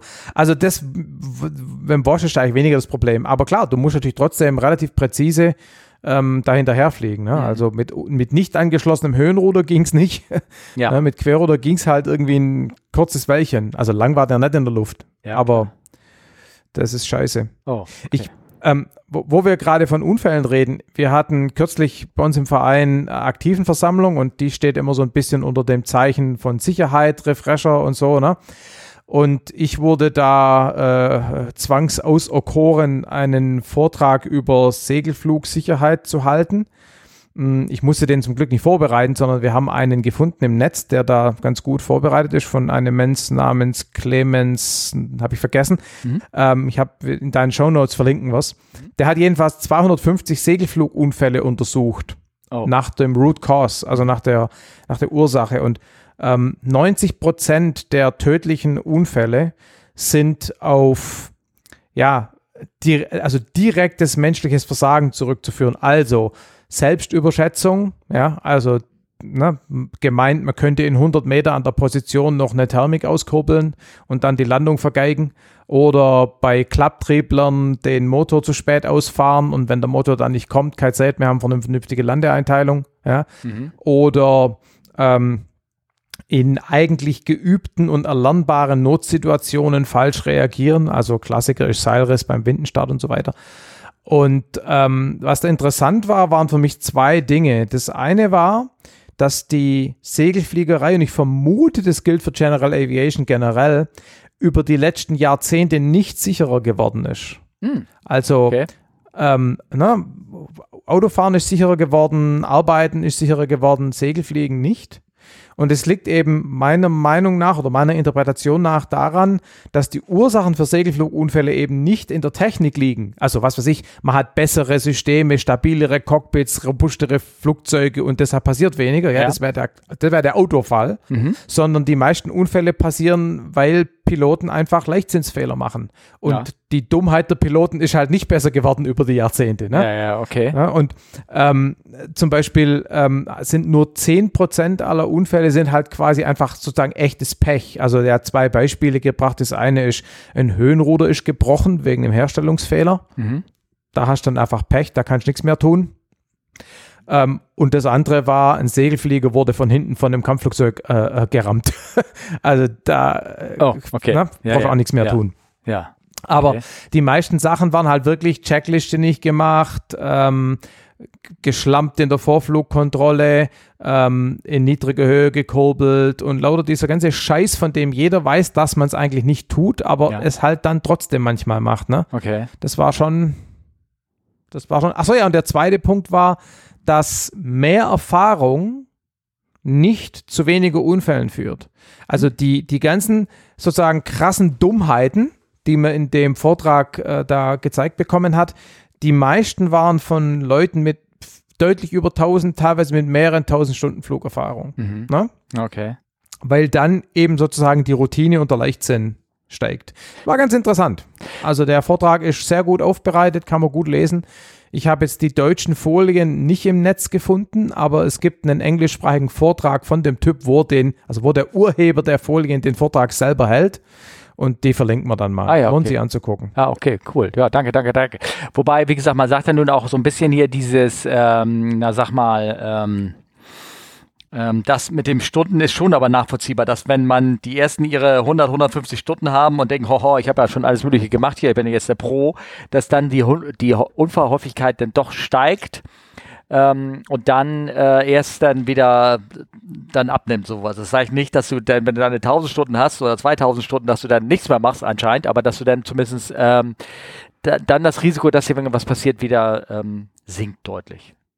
Es kann sein, das hat er jetzt so, so ähm, nicht auseinandergedröselt, so detailliert, aber so, ähm, der, der Punkt ist, glaube ich, so ein bisschen, die Unfälle passieren nicht, weil jemand mangels handwerklichen Könnens mhm. Fehler macht, sondern es sind in aller Regel flugtaktische Fehlentscheidungen. Ja, okay. Also ne, in, in zu riskantes Wetter geflogen, zu niedrigen Bergen, den Motor zu spät geworfen, weil man muss ja den Streckenflug gewinnen und so. Ja. Eher, geht eher darum. Ja. Ne? Und, und das ist jetzt eben nicht, also es gibt natürlich auch handwerkliche Flugfehler, ja. aber es sind eigentlich nicht die Mehrzahl. Das ist jetzt aber, das war jetzt ganz konkret auf Segelflugzeug, ne? Ja, wobei, also ich würde behaupten, dass das beim Motorfliegen ähnlich ist. Ne? Ah, doch, das Wetter passt schon, wir starten und schwupps gegen Berg geflogen und so. Hm. Ne? Also ja, ich okay. habe das, bin mir nicht, ich habe da keine Fakten, aber ich, viel von dem klang mir eigentlich von, vom Mindset her und von dem Root Cause her ja. nicht segelflugspezifisch. Okay. Auch ja. wenn der Vortrag segelflugspezifisch war. Ja, ja. Auf jeden Fall, wie sagte einer immer von dem Air Flight Safety Detective, is always good to a thorough pre-flight. Kann man nur sagen. Also, ja, klar. Ne? Aber wir haben, wir werden, ich glaube, es gibt niemand, der uns hier zuhört und selber fliegt, der nicht schon in der Situation war, wo er sagt, scheiße, jetzt war ich doch in der Hektik. Oder jetzt habe ich doch, ähm, ne? Ja. Also ich, ich kenne die Situation, ähm, ich habe tatsächlich keine Checkliste für, den, für das Aufbauen von meinem Segelflieger. Mhm. Das hat niemand. Niemand. Ja, sollte man eigentlich haben, hat aber niemand. Und es ist ein echt scheiß Gefühl, habe ich bestimmt schon mal erzählt, wenn du im F-Schlepp hängst, 30, 40 Meter über dem Platz gerade und du denkst, scheiße, habe ich die Schraube am Höhenruder jetzt angezogen oder nicht? Ja, weil du eben keinen expliziten, zum Beispiel durch Checkliste gesteuerten Gedanken-Checkmark gemacht hast, jawohl, angezogen. Natürlich habe ich es nicht vergessen, weil ich mache es schon seit 20 Jahren und ich vergesse es nicht. Ja. Aber ich hatte es halt nicht explizit im Hirn. Wie dieses, habe ich es zu, zu, zu zugemacht oder nicht? Ne? Das kennt man ja. ja. Und das ist halt schon echt scheiße. Richtig blödes Gefühl. Also wie, ja, ich meine auch hinterher, dass du nicht dahinterher, wenn du sagst so, jetzt habe ich das Ding aufgebaut, jetzt setze ich nochmal hin und guck mal hinter mir an. Doch, doch, doch, das, das machst du schon. Ja. Du machst nach dem Aufbau schon einen Check. Aber nicht aufgrund einer expliziten Checkliste. Aber dieser Check ist auf Papier geschrieben? Nein. Achso. Also das, also ich meine, wenn ich nach außen rumgehe und mache einen Pre-Flight, denn es gibt ja bei den, bei den Cessnas und sowas neben Handbuch drin ist so ein Briefleit, wo du rumgehst, was mit so einem Pfeil ja, ja. eingezeichnet oder irgendwas. Das Ding mache ich nämlich nicht in die Hand und ich auch nach. Nicht. Nein. Nee, ja. Ich, ich gehe hier rum, ich gucke mir das alles nach. Ich muss bei manchen Fliegern nachgucken, wie viele verdammte Drains hat die Scheißkiste denn jetzt? Ja, ja. Na? Weil manche haben zwei, manche haben drei, manche haben fünf pro Seite, aber du machst nur zwei und überhaupt und, und manche haben unten zwei äh, ne? und manche haben unten nur eins. Na, ist egal. Auf jeden Fall wenn ich dann das Ding fertig gemacht habe, ich nehme diese Liste in der Hand und gucke, ob ich alles gemacht habe. Mhm. Mhm. Das ist mhm. einfach nur mhm. auch so ein bisschen Vorbildfunktion, ne, sag ich mal so. Ja, klar. Und, ähm, und ich, ich, ich mache es auf jeden Fall, ich lese mir nochmal alles durch, habe ich das alles, habe ich das ja. da gemacht. Ne? Um, ähm, Bei mir ist es leider schon passiert, dass ich dann losgerollt bin und habe gesagt, Mensch, das, das rollte eben gerade komisch schwer los. Ja, wo bin ich rübergerollt? Über die eigene Schleppstange. ja, die quer, ja, die quer, ja, sie lag Gott sei Dank nicht angeschlossen. Ja, ja, die lag ja. quer vom, weil ich sie immer abmache, ne? Ja. Ähm, lag die quer vom, vom Bugrad. Ne? Am Sonntag habe ich äh, ein Passagier mitgenommen, ähm, seit längerer Zeit mal wieder, äh, elfjähriges Mädchen. Und ähm, sitzt man halt da so drin vorm Start und ich hole die Checkliste raus und guck halt so, mach halt so mal, also explizit Checkliste durch und du hast genau, also ich habe fast Gedanken lesen können, so nach dem Motto, hä? Was habe ich da von pappnasigen Pilot? Der muss die Anleitung lesen. Ja. Ja. Und ich habe es dann geschwind erklärt, ne, dass ich das jetzt nicht mache, weil ich zu blöd bin, das Flugzeug zu fliegen, sondern halt bla Ja, War ganz interessant, so dieses, dieses, dieses Missverständnis quasi, warum ich jetzt da die Checkliste raushol. Ja, ich meine, im Auto gehst du ja auch nicht rein und fährst genau. einfach los, ne? Oder, genau. oder, oder, oder holst du da erstmal, wo man da eigentlich auch immer Lichtercheck, Breakcheck machen muss, glaube ich, nach ah, Gesetzgebung, ne? War das nicht so? Klar. Ja, ja, genau. Naja, auf jeden Fall dieser Vorfall, ich fand den ähm, ganz, äh, ja, ganz interessant, ganz schade irgendwie auch, ne, dass du da, dass das, dass wie einem das dann da passieren kann. Naja. Ja. Naja. Ähm, wir hatten das doch eben noch gerade gehabt von der Bahn runterrollen. Ja. Na? Da, das ist hier ein ganz frischer Fall, den ich mal ganz kurz aufgreifen wollte. Da, den würde ich gerne in der Beobachtung behalten, was da jetzt nun genau passiert ist, weil das sieht nämlich echt witzig aus. Und zwar ist es gerade erst passiert, nämlich am 9. April wie gesagt, wir haben mhm. ja heute welchen? Den äh, 12. 12. Ähm, am 9. April, da ist Folgendes passiert. Da ist äh, die, eine Ryanair 737-800 äh, vom Liverpool nach Dublin geflogen. Und bei der Landung in Dublin äh, steht da drinne bei Aviation Highway steht drinne, but suffered the failure of parts of the nose gear. Hört sich komisch an. Und dann guckst du auf das Bild und dann siehst du, da ist überhaupt kein Nose Gear mehr da. ja, genau. Ne? Und also ich weiß nicht, wie das irgendwie aussieht. Da guckt nur noch der, der Stumpf sozusagen raus. Eine ja. Felge ist da, liegt irgendwie so ein bisschen daneben. Ich weiß gar nicht, wieso die überhaupt noch da dran ist, weil die Achse sehe ich auch nicht mehr von dem Ding. Und ähm, die ist auch halb runtergeschrappelt oder irgendwas, wie man das irgendwie sehen könnte. Es ist also ein sehr abstraktes Bild. Und ja. ich möchte echt wissen, da steht drinne, die sind aufgekommen, dann fing die Maschine an, nach links oder rechts wegzudriften, irgendwas. Dann haben sie sie wieder auf die Centerline zurückgekriegt. Aber dann ähm, war, äh, haben sie es nicht mehr geschafft, äh, von der Runway runterzukommen und haben sich dann auch entschlossen, sie, sie bleiben mal auf der Bahn stehen. Also sieht auch ganz schlau aus, weil ich weiß nicht, wie sie da ja. hätten mal machen können. Aber ähm, ich finde die Beschreibung so witzig. Also wenn, wenn du da ich meine, ich habe, das ist auch mal in Hamburg passiert, einer 3-7 da von uns, die hat auch ein Bugrad verloren. Aha. Ähm, Gibt es nichts im Netz davon. Kann ich euch gleich sagen. Ähm, es gab Bilder davon, aber da wurden allen die Beteiligten, die äh, davon Bilder gemacht haben, mal ganz schlank aufmerksam gemacht, dass Flughafen, äh, auf dem Flughafengelände besteht Fotografierverbot. und dann haben alle schnell ihre Fotos wieder lieber gelöscht.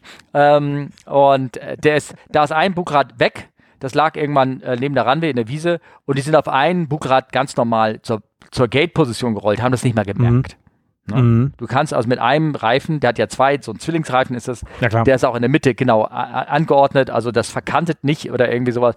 Und hier sind aber beide Reifen weg und wenn der nur auf den Stumpf geschlittert, das muss ein Höllenkrach gewesen sein. ja. Das ist ja wie, was, kennst du so Knochenschalluntersuchungen, hörgerättechnisch? Wenn der, ja, wenn der genau. Doktor so hinten auf deinem Felsenbein da hinten das Mikrofon drauf setzt und dann guckt, ob du ja. Innohrgeräusche irgendwie wahrnehmen kannst. Ja, ja. Da, da, das ist genau, das ist ja wie so ein riesiges Dosophon. Also das muss ein Krach gewesen sein. Also unglaublich.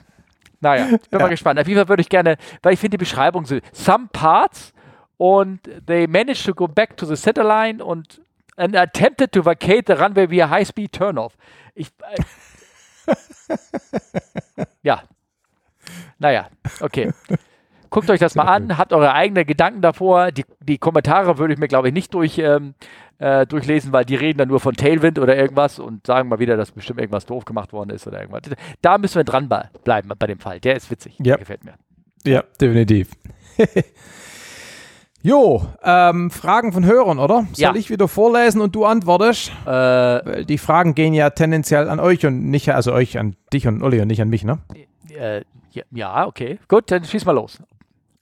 Also von Erik. Hallo ihr beiden. Höre gerade, also hm, Olli und du. Mhm. Ähm, höre gerade eure aktuelle Folge und habe mal wieder eine Frage. Diesmal zum, TB, zum Thema PPLer und Simmer runtersprechen. Ihr seid gerade zu Hause, habt keine Cockpitbilder in der Nähe und ein Tower ruft euch an und sagt, du, wir haben hier einen Flieger, da sind beide Piloten nicht mehr in der Lage zu steuern und da sitzt jetzt ein PPL oder ein Zimmer vorne links. Sprecht den mal bitte runter. Ich verbinde. Also du als Kapitän sitzt daheim im Wohnzimmer und muss jetzt per Telefon Standleitung einen Laien runtersprechen. Und jetzt die Frage, wärt ihr in der Lage, aus dem Kalten einen unerfahrenen Piloten runterzusprechen? Und der Grund, warum er das fragt, äh, viele Dinge beim Fliegen sind ja intuitiv. Damit meine ich, dass man einfach an, einer gewissen, an einen gewissen Schalter greift, weil, man da ja, weil der da ja immer ist. Ne? Soll man jetzt aber sagen, was rechts und links daneben für Schalter sind, kann man das vielleicht gar nicht. Also, weil das alles so unterbewusst passiert. Also die Frage ist, glaub, könntest du jemand runtersprechen oder kannst du das nur unterbewusst selber tun? Also das Fliegen. Also mir fällt gerade ein, wenn mich da wirklich einer anrufen würde.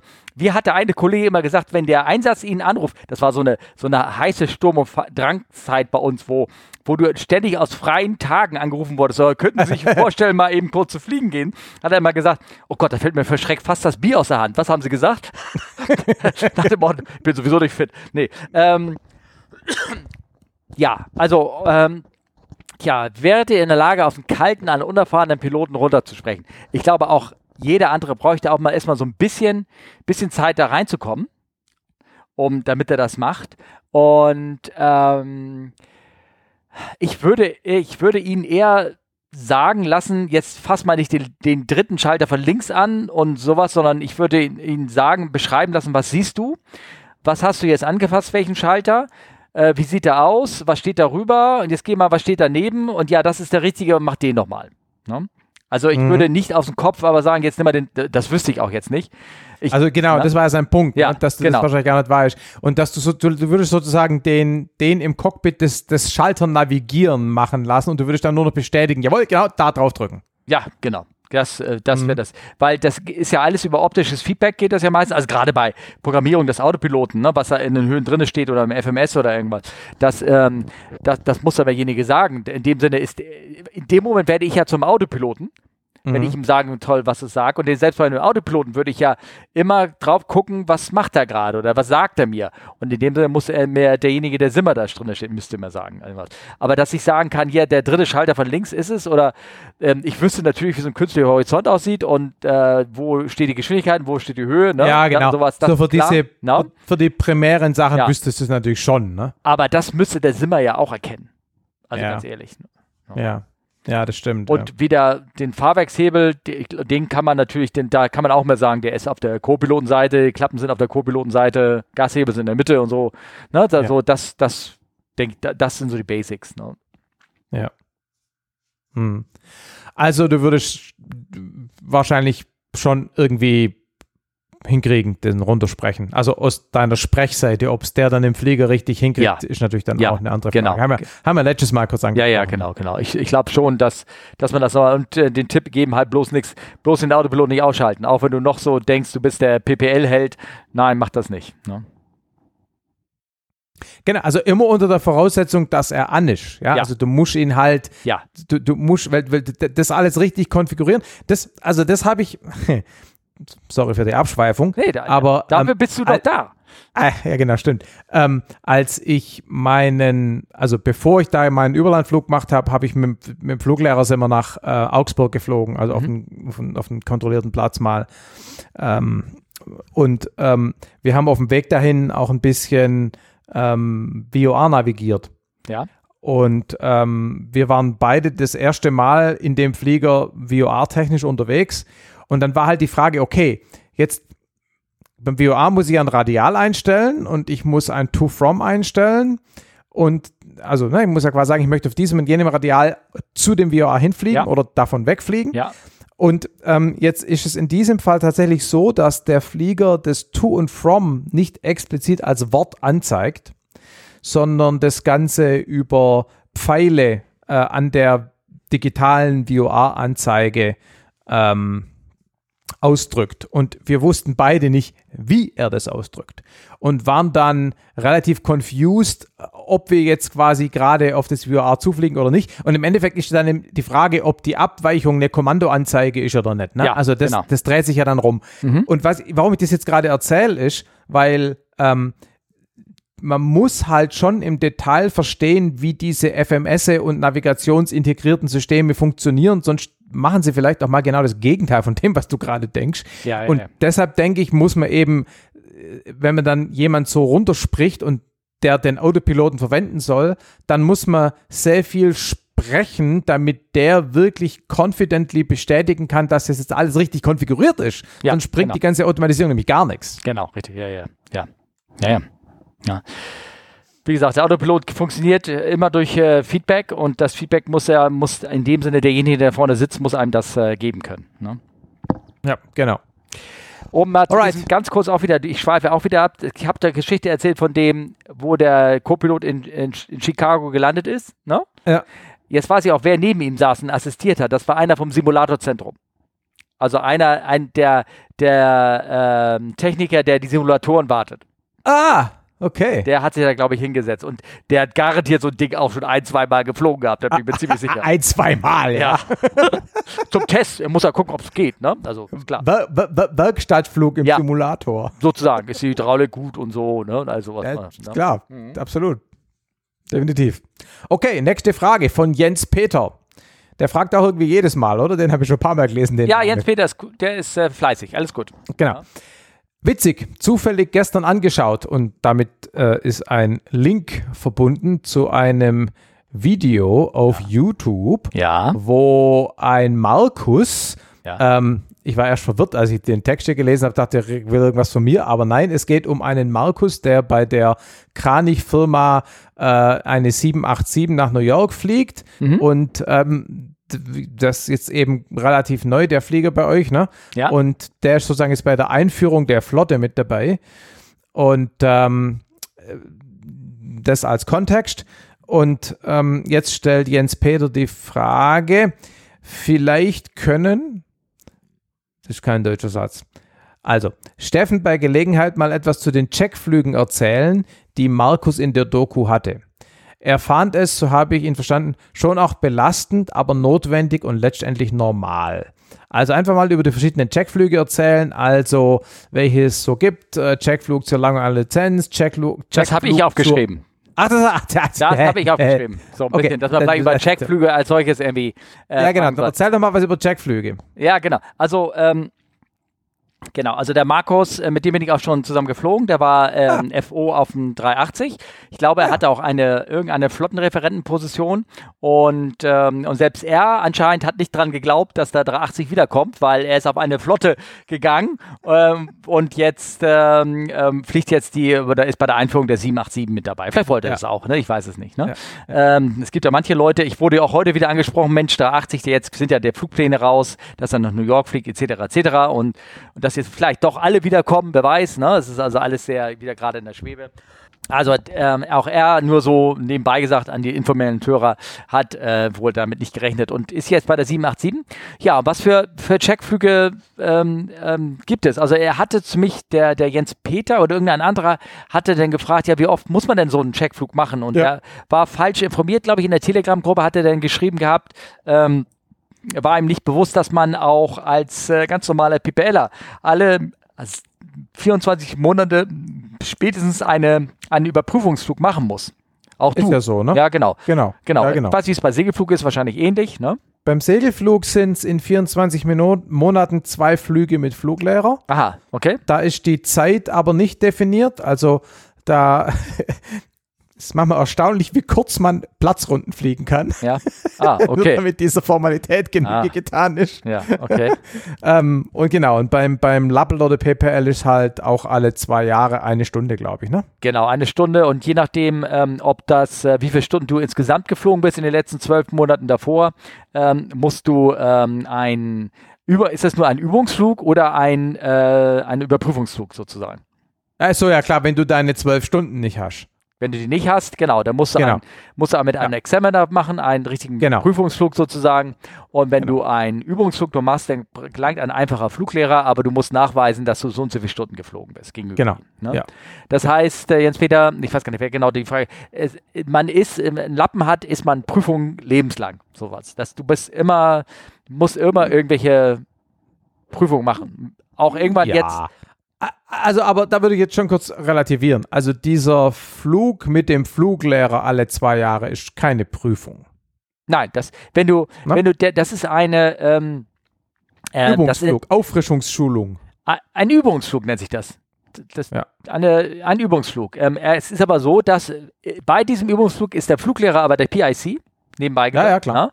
Er ist der PIC und er kann auch gewisse Aufgaben von dir verlangen, dass du die machst. Ne? Genau, und er kann, tatsächlich habe ich da äh, am Wochenende erst einen Fluglehrer gefragt, weil wir haben da im Segelfliegen so drüber gewitzelt.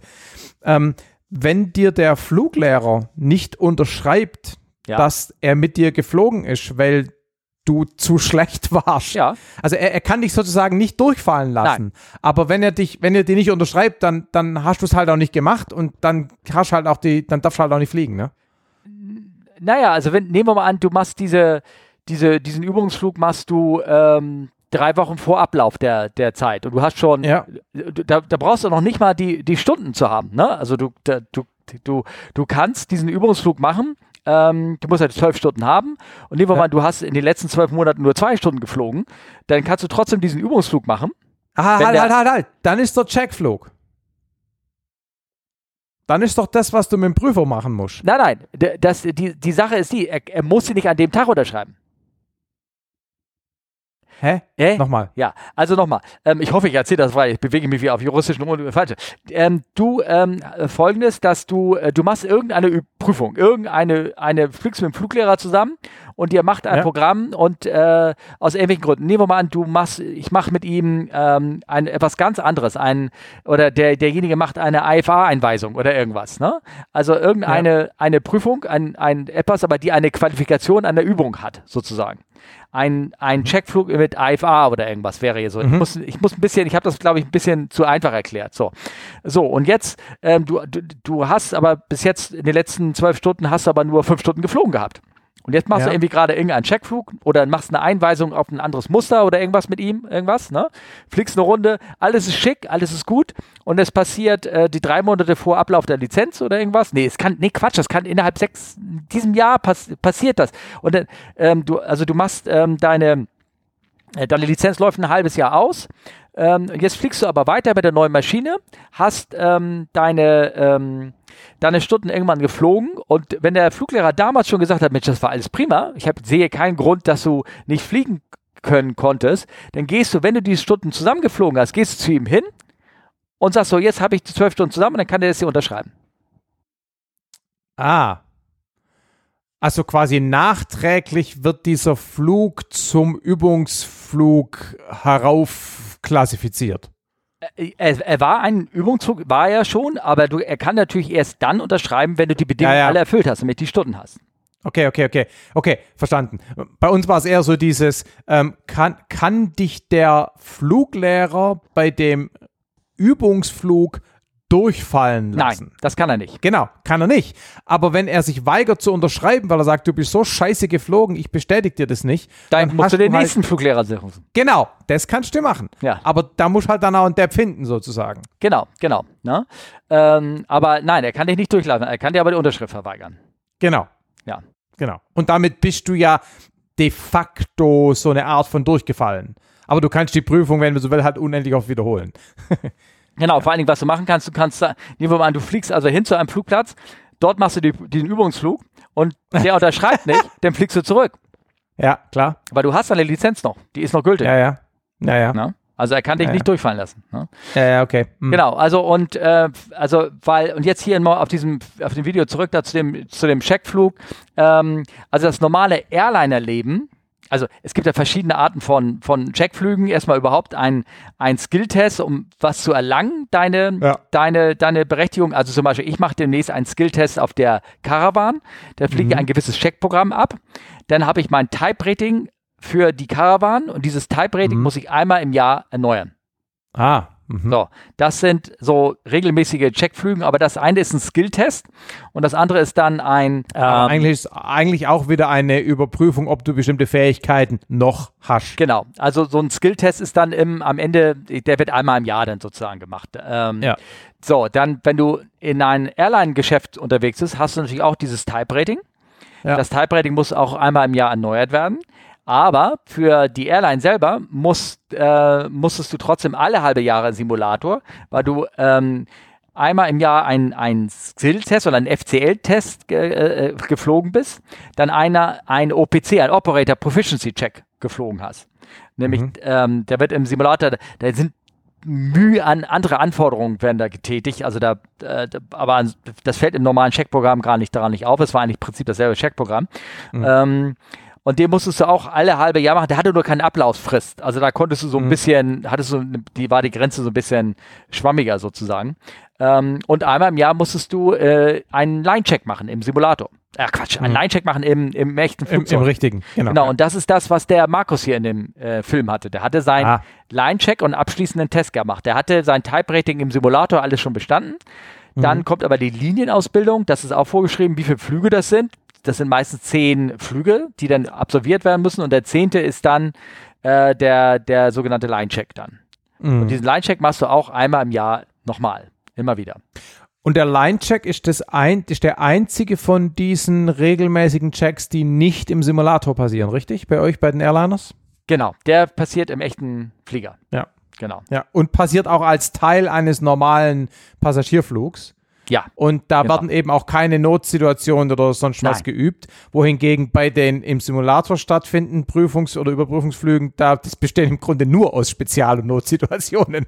Genau, genau, genau. Weil sich da zehn Stunden in die Kiste Autopilot spielen zu setzen, ist ja irgendwie sinnlos. Ja. Also manche nennen diesen Line-Check, ich habe ihn Line-Check genannt, der wird auch manchmal äh, ähm, LPC genannt, Line Proficiency Check.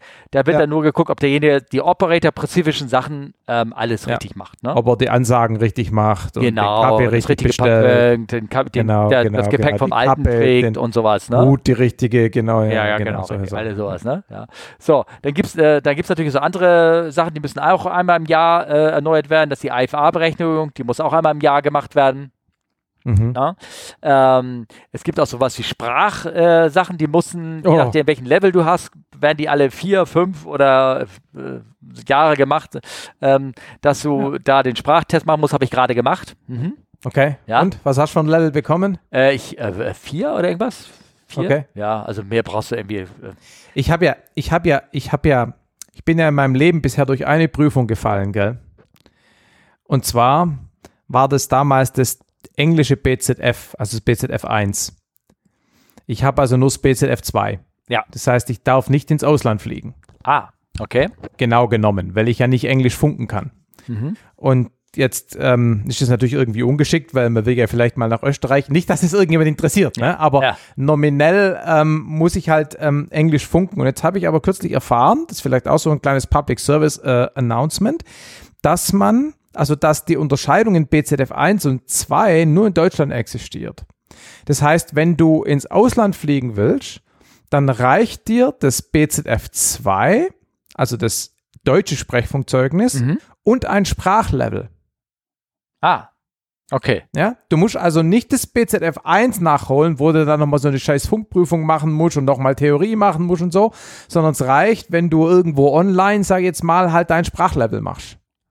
Und so werde ich es jetzt demnächst eben machen, dass ich eben mit meinem Zweier fliege und mir halt noch so ein Sprachlevel hole. Ja. Und dann ins Ausland fliegen darf. Okay. Das äh, fand ich eine ganz interessante Erkenntnis. Aber muss das Englisch sein, Sprachlevel? Oder? Ja, ja, natürlich, klar. das, nein, nein, gut, kann ja sein, dass du sagst, ich fliege nach Frankreich. Nein, und, nein, nein, Englisch. Und dann kann ich ja Französisch. Nein, um Gottes Willen. Ja. Englischen Sprachlevel. Ne? Okay, gut. Aber du brauchst halt kein englisches BZF. Ja, aber kann nicht einer von euren Fluglehrern im Verein das ein Sprachdings-Level-Check machen? Das ist nochmal eine andere Frage, wo ja. man den dann jetzt herkriegt. Ja. Wir haben tatsächlich jemanden im Verein, der arbeitet bei Condor und macht dort für die Condor-Piloten die Sprachlevel. Ja. Aber da er nicht in der ATO, la la la la la la la, darf er das halt im Verein nicht. Ne? Ich auch. Ich, also ich meine, ich habe meine Sprachlevel, ich war ja auch Sprachprüfer sozusagen. Äh. Und äh, das gilt auch nur innerhalb der ATO, wo ich da genau. gearbeitet habe. Da kann ich nicht äh, genau. machen. Ne? Naja, ja. naja, egal. Also ist ja auch scheißegal. Machst das halt online geschwind, ist ja kein so Riesenakt. Ja, ja, gut. Also bei uns macht das einer im Verein und äh, hat einen Fuffi gekostet ja. und ist gut. Und dann, ne? Ja, genau. Ja, irgendwie so. So, ähm, Genau, und das sind so, jetzt Peter, das sind so Checkflüge, die irgendwie auf einen zukommen. Also mit anderen Worten, als PPLer hast du auch immer Checks und als Airliner grundsätzlich so alle halbe Jahre passiert irgendwas. Ja. Was denn noch? Theorietest. Und wie gesagt, die berühmten Dangerous Goods. Die machst du auch einmal im Jahr, äh, einmal einen Test. Äh, Feuerlöschübungen und all so ein Kram, ja. wenn auch da musst du auch noch machen, ne? Die, die Türen öffnen im Notausgang, musst du einmal die Türen öffnen, nachbeweisen. Also so albern, weißt du? Ich meine, du machst die, ja. täglich die Türen auf. ähm, aber da musst du es noch einmal offiziell nochmal, wo ich dich festhalte, wie ich die aufmache ja. und wie ich sie aufmache in äh, scharf, wenn sie scharf ist. Ja. Ich habe schon ein paar Mal bei Airline-Piloten gehört, dass die ziemlich gestresst, gestresst waren bei so einem Simulator-Überprüfungsding. Weil mir ja doch, also es ist ja schon, glaube ich, anstrengend man wird da ja schon gefordert. Das hast du vorhin auch gesagt, ja, so ein, so ein Test machst du ja immer irgendwie irgendwo. Da, aber ich glaube, das meintest du diesen PPL-Übungsflug, ne? Da meine ich das, den PPL-Übungsflug, genau. Okay. Ähm, aber ähm, hatte ich das, wie, wie, wie, war, wie war das für dich, so dieser also, halbjährliche In the Box? Was ich deutlich Unterschied festgestellt habe, ich war ja nun ähm, als, als Co, habe ich irgendwie nicht das Gefühl gehabt, dass mich das irgendwie in irgendeiner Art belastet hat. Als Kapitän okay ähm, war schon, du hast schon gemerkt hier, also okay, jetzt sitzt du links, jetzt musst du alles, hat es alles einen anderen, anderen Geschmack irgendwie, ne? Aber mhm. so die ersten fünf Jahre war alles irgendwie easy sozusagen, weil du warst extrem noch frisch in der Ausbildung und dann yeah. wurde ich ja selber Ausbilder so dass ich selber in diesem Thema extrem drinnen war. Also so ein, so ein mhm. Check hättest du mich aufwecken können, hätte ich nachts sofort jederzeit machen können. Mhm. Aber jetzt auf dem 380 kein Ausbilder mehr. Diesen Check mhm. wirklich nur alle halbe Jahre machen und dazwischen ja mehr oder weniger auf dem Sofasessel da hin und her fliegen, ne? Mhm. Ähm, sich zwar schon mit dem Thema ständig zu beschäftigen, aber ähm, ich habe schon gemerkt, da auch, hängt auch wahrscheinlich mit dem Alter zusammen, ja. dass du dann raus warst. Das war, also meine Frau sagte immer, du hast immer ein bisschen mehr gefühlt irgendwie dich darauf vorbereitet. Ne? Okay. Und ähm, ich weiß, ich habe ja nun auch selber Checks abgenommen. Eigentlich war ich irgendwie ein netter Kerl, glaube ich. Die fühlten sich nicht bei mir gestresst, aber ich hatte mal einen, dem habe ich seinen letzten Check abgenommen mhm. bevor er praktisch dann ähm, aufhörte, sozusagen. Älterer mhm. Kollege, da hast du richtig gesehen, wie dem, als ich gesagt habe, das ist prima, alles gut bestanden, wie er, wieder, als wenn bei ihm da fünf Findlinge von seinen Schultern runterfielen und er mhm. so, äh, so richtig so, Gott sei Dank, das war der letzte. Mhm. Das war dem richtig anzumerken. Also das mhm. würde ich jetzt nicht so sagen, ne? Ich meine, ja. ich mache ja nur ständig auch hier irgendwie was Neues, ne? So ist es nicht, aber ja. ähm, das war schon, äh, dem anzumerken. Mhm. Und, und, letzte Frage dazu: Sind es dann ähm, diese Simulator-Dinger, sind da auch immer noch Theorie-Checks mit dabei oder ist es wirklich nur, ne, ganz viele Anführungszeichen um das nur, ist es nur das Fliegen in, in, in der Kiste? Ähm, Theorie-Checks, also praktisch wieder so einen kleinen Theorie-Skill-Test, hat man eingeführt vor, ich sag mal, hm, hm zehn Jahren oder irgendwas, mhm. hat man, hat man zusammen mit diesen Sprachprüfungen, die fing ja auch, glaube ich, vor zehn Jahren an oder vor elf Jahren oder irgendwas, so hat man dann angefangen, ey, sag mal, wie, was, wie, äh, macht, ihr macht keine, oder beziehungsweise mit, dieser, mit der Umsetzung der EASA FCL-Regelung wurden auch eingefangen, dass man einmal im Jahr auch einen kleinen Theorietest machen musste. Okay. Nee, ist glaube ich schon länger mhm. her, 20 Jahre her oder irgendwas. Okay. No. Okay. Okay. Ja, dass man Und für, also, was, so. auf, auf, für was war Vor der Vorbereitungsaufwand größer? Für den Theorietest oder für das Büffeln der ganzen Notverfahren für die Simulatorkiste? Ähm, die, ähm, na, die, die, die Notverfahren, ich glaube, hoffentlich hat man die einigermaßen gekannt, aber eigentlich das Büffeln auf neue Verfahren. Also was ist jetzt sich ein bisschen okay. geändert. Und dieser okay, Theorie-Test ja, waren nur 20 Fragen, aber die waren echt ausgeklügelt. Ne? Also da okay. musstest du manchmal echt schon lange drüber nachdenken. Also ich habe es getan. Wahrscheinlich ging irgendwo auch wieder so ein Lösungsbogen rum, weißt du? Das, ja. das da, keine Ahnung. Aber ich habe ja, ich habe ja kürzlich da jetzt meine Lappel-Theorie gemacht, ne? Mhm. Ähm, und ich habe ja, ich habe im Vorfeld, ähm, war eine Frage, war bei NAF dabei, die habe ich nicht gelernt, die war mir zu kompliziert. Da habe ich schon die Frage nicht kapiert. Da habe ich gesagt, ach, scheiß drauf, wenn die drankommt, dann habe ich die halt falsch. Ja. kam natürlich dran. ja, aber es war doch immer die längste Antwort, oder? Nee, in dem Fall war es nicht die längste Antwort. Oh, da muss ich dich noch was fragen. Du als Fluglehrer, sorry fürs Abdriften, aber ich sollte es ja tun. Mhm. Ähm, mit welchem Tank wenn man einen Wahlschalter hat, ja. äh, startet man immer mit dem linken, immer mit dem rechten, immer mit dem volleren oder laut Flughandbuch?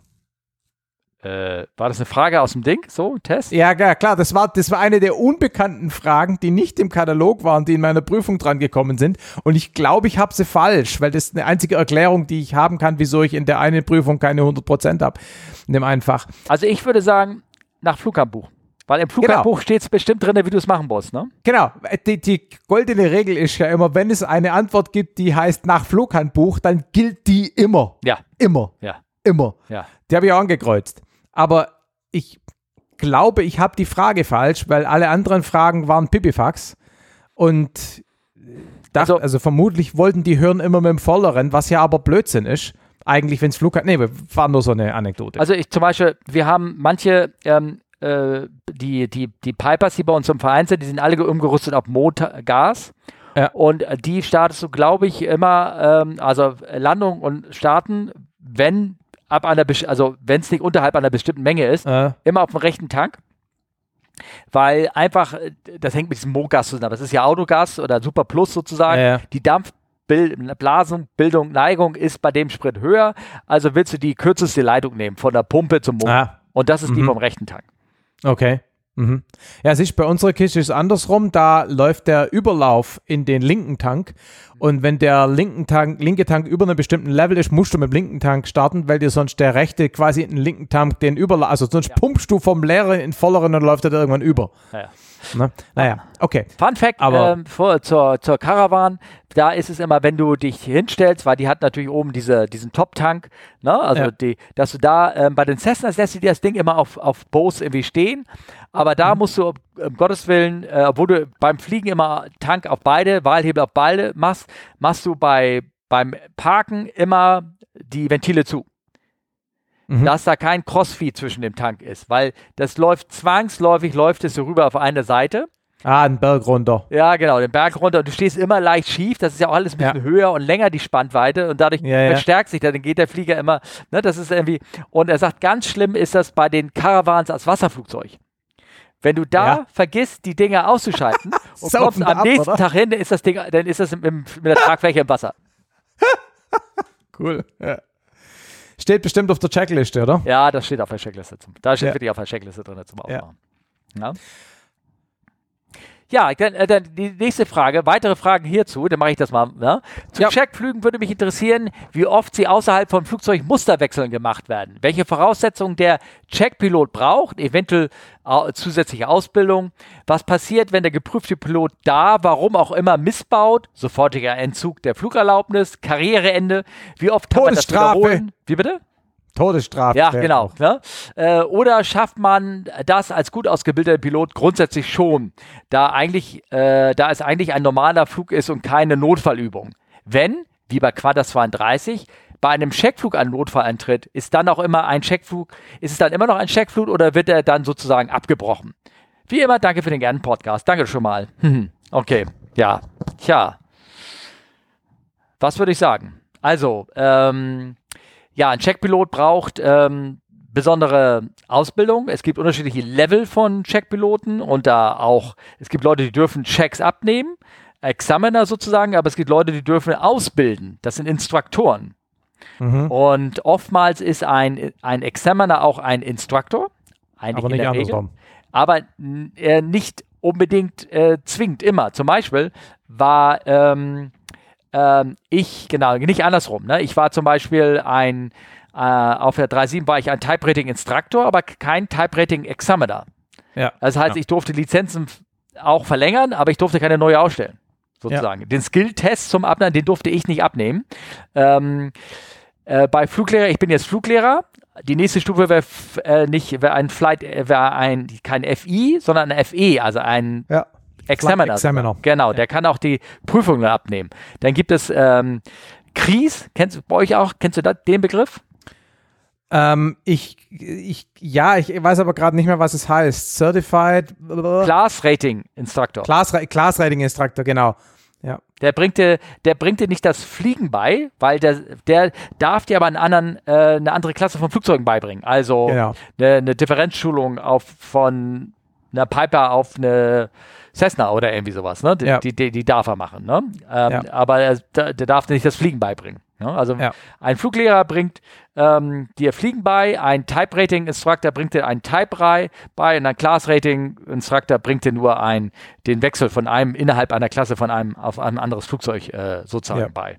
Das sind so ja. verschiedene Abstufungen. Äh, dafür musst du verschiedene Ausbildungen haben. Also zum Beispiel ein Fluglehrer braucht keinen CPL, keinen Commercial Pilot Lizenz, aber er braucht die Theorie ja, nach Deutschland genau. und sowas. Sind so überall immer so feine Zusatzqualifikationen dabei.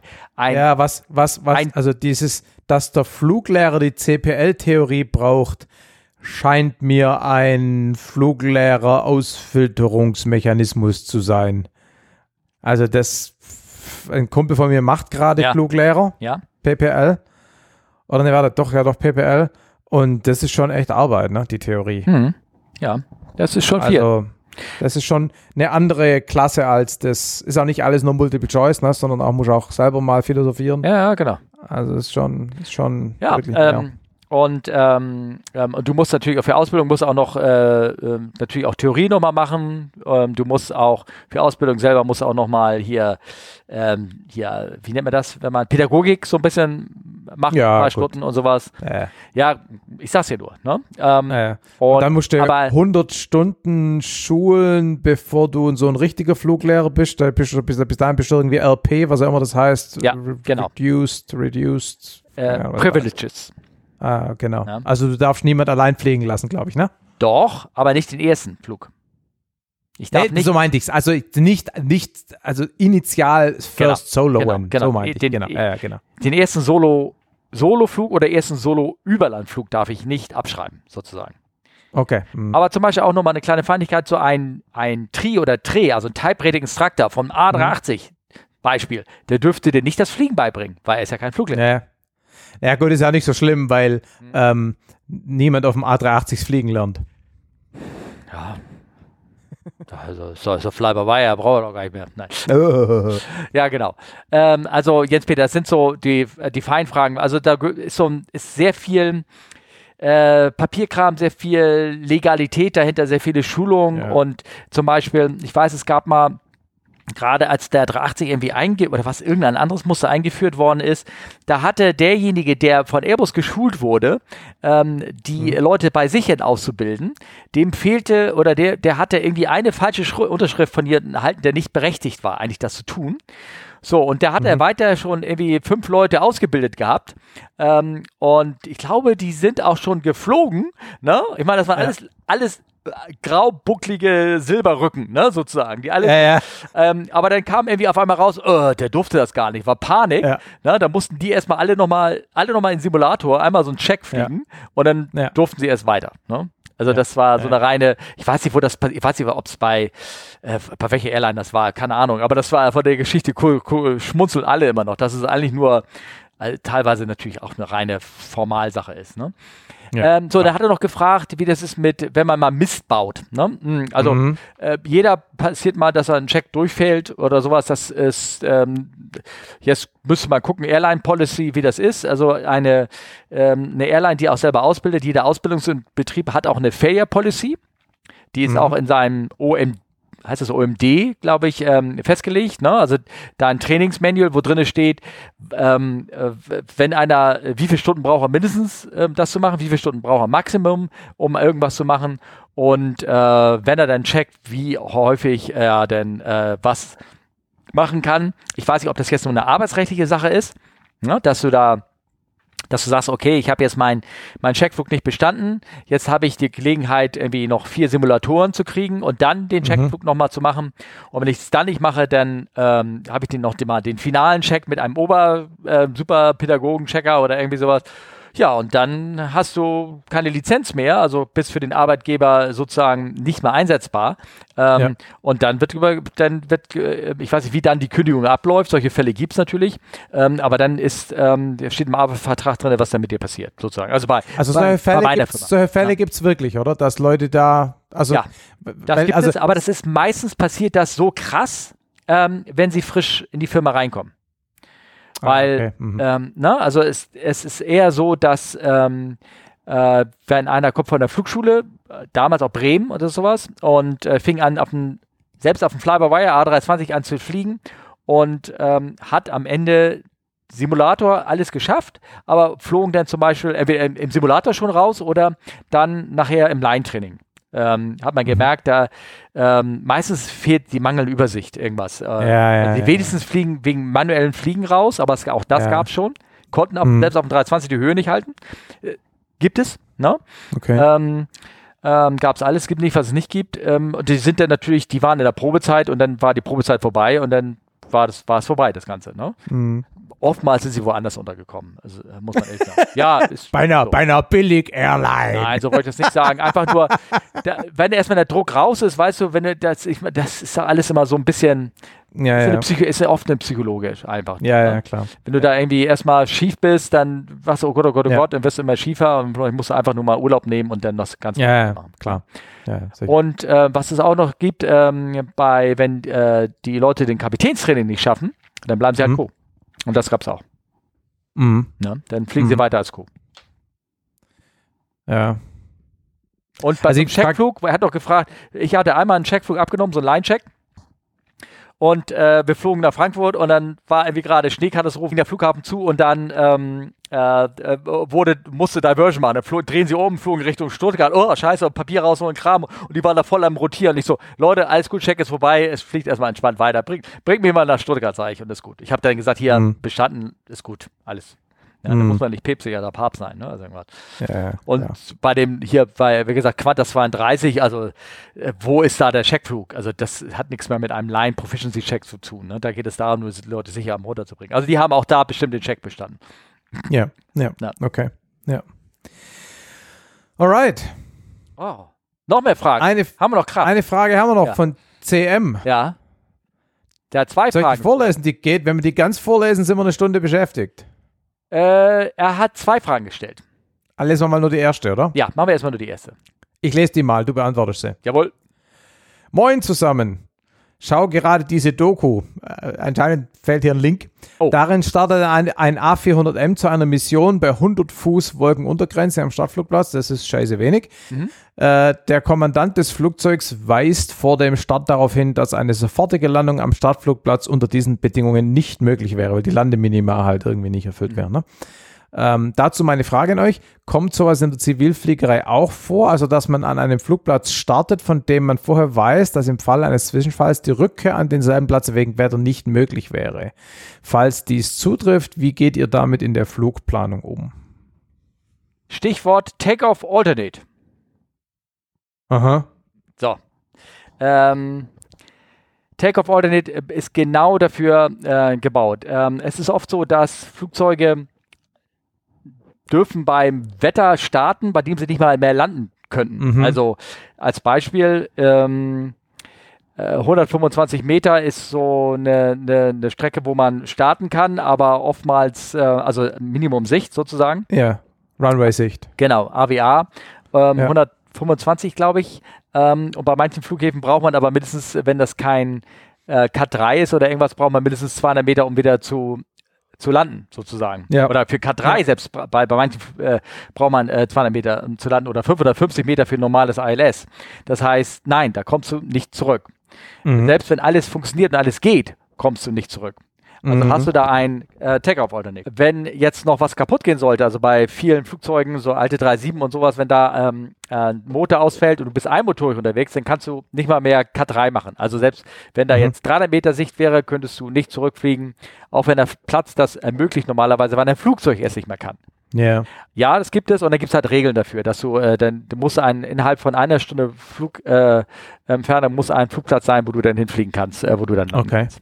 okay. Muss man sich okay, dann besorgen. Ja? Okay, das ist ja relativ einfach zu Genau, erreichen. das ist ähm, relativ einfach und es wird dann brechen. Es ist ja nicht so, es ist wirklich ja nicht so, dass dann ähm, auf einmal hier ganz Nordeuropa oder Nebel ist, weil irgendein Flugplatz hat das Wetter dann einigermaßen danach, wo man dann hinlegen kann. Naja, zumal so, gerade wenn so Sichten, was so Sichten angeht, ist ja eben tatsächlich meistens eine Nebelsache und Nebel ist ja oft ein relativ lokales Phänomen. Ja, genau, ja. Ja, ja. Aber es kann schon sein, wenn, ich sag mal so, wenn Hannover neblig ist, ist Hamburg auch gerne mal neblig und äh, Ja, ja, gut. Ne? Also aber, das, aber Frankfurt dann schon nicht mehr, ne? Also unter ja, Frankfurt genau. schaffst du es, also auf jeden Fall. Ja, genau. Ja, genau. Ja. Ja, so kann man das äh, beantworten. Und ähm, es gibt äh, das, äh, ja, theoretisch gibt es auch bei normalen äh, IFA-Flügen, ne? wo, wo du einen Flugplatz hast, der, der gar kein Instrumentenanflugverfahren hat. Also kannst du starten, ja. aber ja. kannst dann äh, bis gleich in den Wolken, bis weg. Ne? Sozusagen. Da hatten wir das Jahr so eine Situation, da ist irgend so ein Schweizer mit seiner Cirrus bei uns eingeschlagen, hatte da irgendwie abgestellt, ist irgendwie ins Dorf runter, hat da irgendjemand besucht und dann, äh, das Ding stand halt vor der Halle. Und zwar so, dass man es von der Webcam aus schön gesehen hat. Allerdings hast du auf der Webcam nicht viel anderes gesehen, weil es war nämlich echt eine ganz schöne Suppe auf dem Messelberg. Okay. Also ja. war richtiges Scheißwetter. Als er gelandet ist oder als er wieder weg Nee. Äh, also ich habe das erst mitbekommen, als das Flugzeug dort zu sehen war. Ja, also, okay, so, du siehst ein Flugzeug und dahinter siehst du im Grunde nichts mehr, weil alles Nebel war. Ja. Und irgendwann war die Kiste weg. Ja. Mutig. Ja. Wenn da der Motor ausfällt, ja. machst du das Licht vorne aus, weil es, du willst ja gar nicht sehen, was gleich passiert, ne? ja. Ja. Ja. Na, wobei, er kann ja, äh, der, der, die, die sind ja so abgebrüht, das ist ja das, was man sagt, wo der Fallschirm das Risiko erhöht. Ja, weil die Leute dann im Wetter reinfliegen, äh, weil sie sagen, sie haben ja den Fallschirm. Ja, gut, ich meine, tatsächlich war das, war der Nebel nur irgendwie, keine Ahnung, 50 Meter hoch. Das heißt, sag mal, die Phase, in der nichts schiefgehen darf, ist relativ kurz. Ich hätte es wahrscheinlich trotzdem nicht gemacht, aber ähm, naja. Also legal wäre es nicht gewesen. Ja, das ist sowieso eine ganz andere Frage. Ja, ja das ist nicht gewesen. Also das, äh, ähm, ja. Ähm, die zweite Frage. Hast du Lust und noch Kraft drauf? Puh. Ich, soll ich sie vorlesen oder kann, hast du sie schon äh, in zwei Sätzen zusammengefasst, mental? Ähm, Sonst lese ich sie auch gern vor. Ja, lies mal kurz vor. Also, ich habe tatsächlich noch eine kurze Frage. Zum Glück hat er die Anführungszeichen schon selber gesetzt, ja. weil die Frage ist alles nur nicht kurz. Ein Freund ist im Dezember mit einem Turboprop Airliner, eine ATR oder eine Dash 8, der Olympic Air vom Flughafen der Insel Leros, hoffe, das spricht man so, nach Athen geflogen. Die Piste in Leros ist 1012 Meter lang und führt in Startrichtung 3.2 aufs Meer und in Richtung 1.4 auf das gebirgige Inselinnere. An dem Tag kam der Wind aus Richtung Südost. Die Cockpit-Crew entschied sich daher nur die Menschen, nicht aber deren Gepäck mitzunehmen und beim Start in Richtung 3.2 über das Gebirge, um beim Start in Richtung 3.2 über das Gebirge hinwegzukommen und nicht mit Rückenwind Richtung Meer, Richtung 1.4 zu starten. Er sagt, 15 bis 20 Knoten aus grob Süd war der Wind. Also das habe ich nachgefragt. Ne? Achso, okay. Gut. Also muss Spät, wir ja. erstmal überlegen, genau, was, was da bei der war. Also die, die, der, um das mal zusammenzufassen. Also der, der, ähm, die die Startrichtung aufs Meer ist die Startrichtung 3-2 und äh. in Richtung 1-4 ins gebirgige Inland. Und der Wind kam. Steht hier. Wait, wait, wait. Dann steht hier aber was komisch. Okay, ja, erzähl weiter. Er hat es einmal geschrieben, um beim Start in Richtung 3-2 über das Gebirge hinwegzukommen und nicht mit Rückenwind in Richtung 1-4 zu starten. Er hat, ähm, er hat das komisch formuliert. Genau. Also entweder geht die Startrichtung 3-2 aufs Meer hinaus Genau. Und die 1-4 in Richtung gebirgige Insel.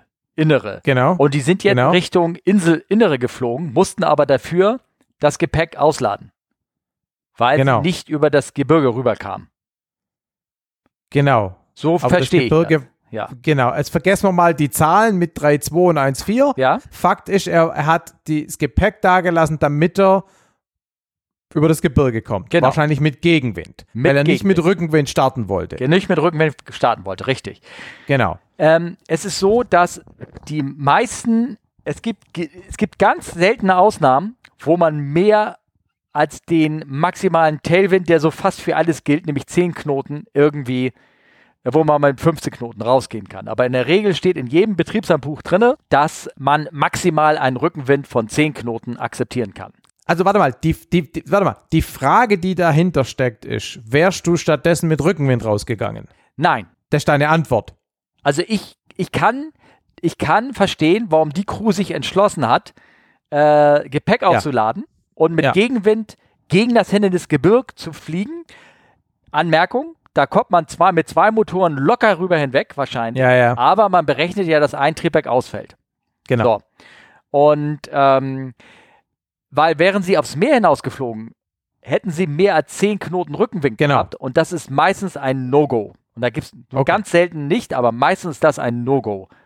Weil einfach äh, äh ähm, und jetzt bedenke nochmal, wie groß die Bahn ist. Die hat nur 1000 Meter, das ist nicht viel. Mhm. Ne? Nee. Äh, da wird der, der mehr als 10 Knoten Rückenwind in Böen auch noch bis 20 oder irgendwas, was er da ja. geschrieben hat. Dann wird dir deine, dann nützt dir, nützt dir auch nicht die Tatsache, dass du da vorne keine, keine Berge mehr hast, weil dann schaffst du es einfach auf der Randweg nicht mehr hochzugehen, sozusagen. Ja, ja, klar, ja. Also das ist der Grund. So, und jetzt fragt er ja sehr kompliziert dahinter nach, ob man das nicht hätte anders machen können. Ja, soll ich es mal vorlesen? Ja, versuch mal. Ja, vorlesen wird schon klappen. Das ja. mit dem Verstehen ist eher das Problem.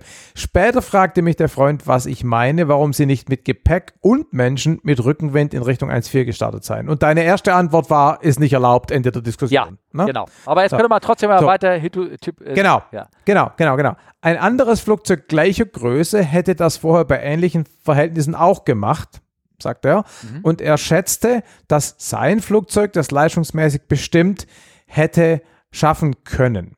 Ich faselte daraufhin etwas von Startabbruch-Margins und dass ich vermutete, dass die wahrscheinlich aus verschiedenen Gründen nicht gepasst hätten für deren Flugzeug und für deren Konfiguration.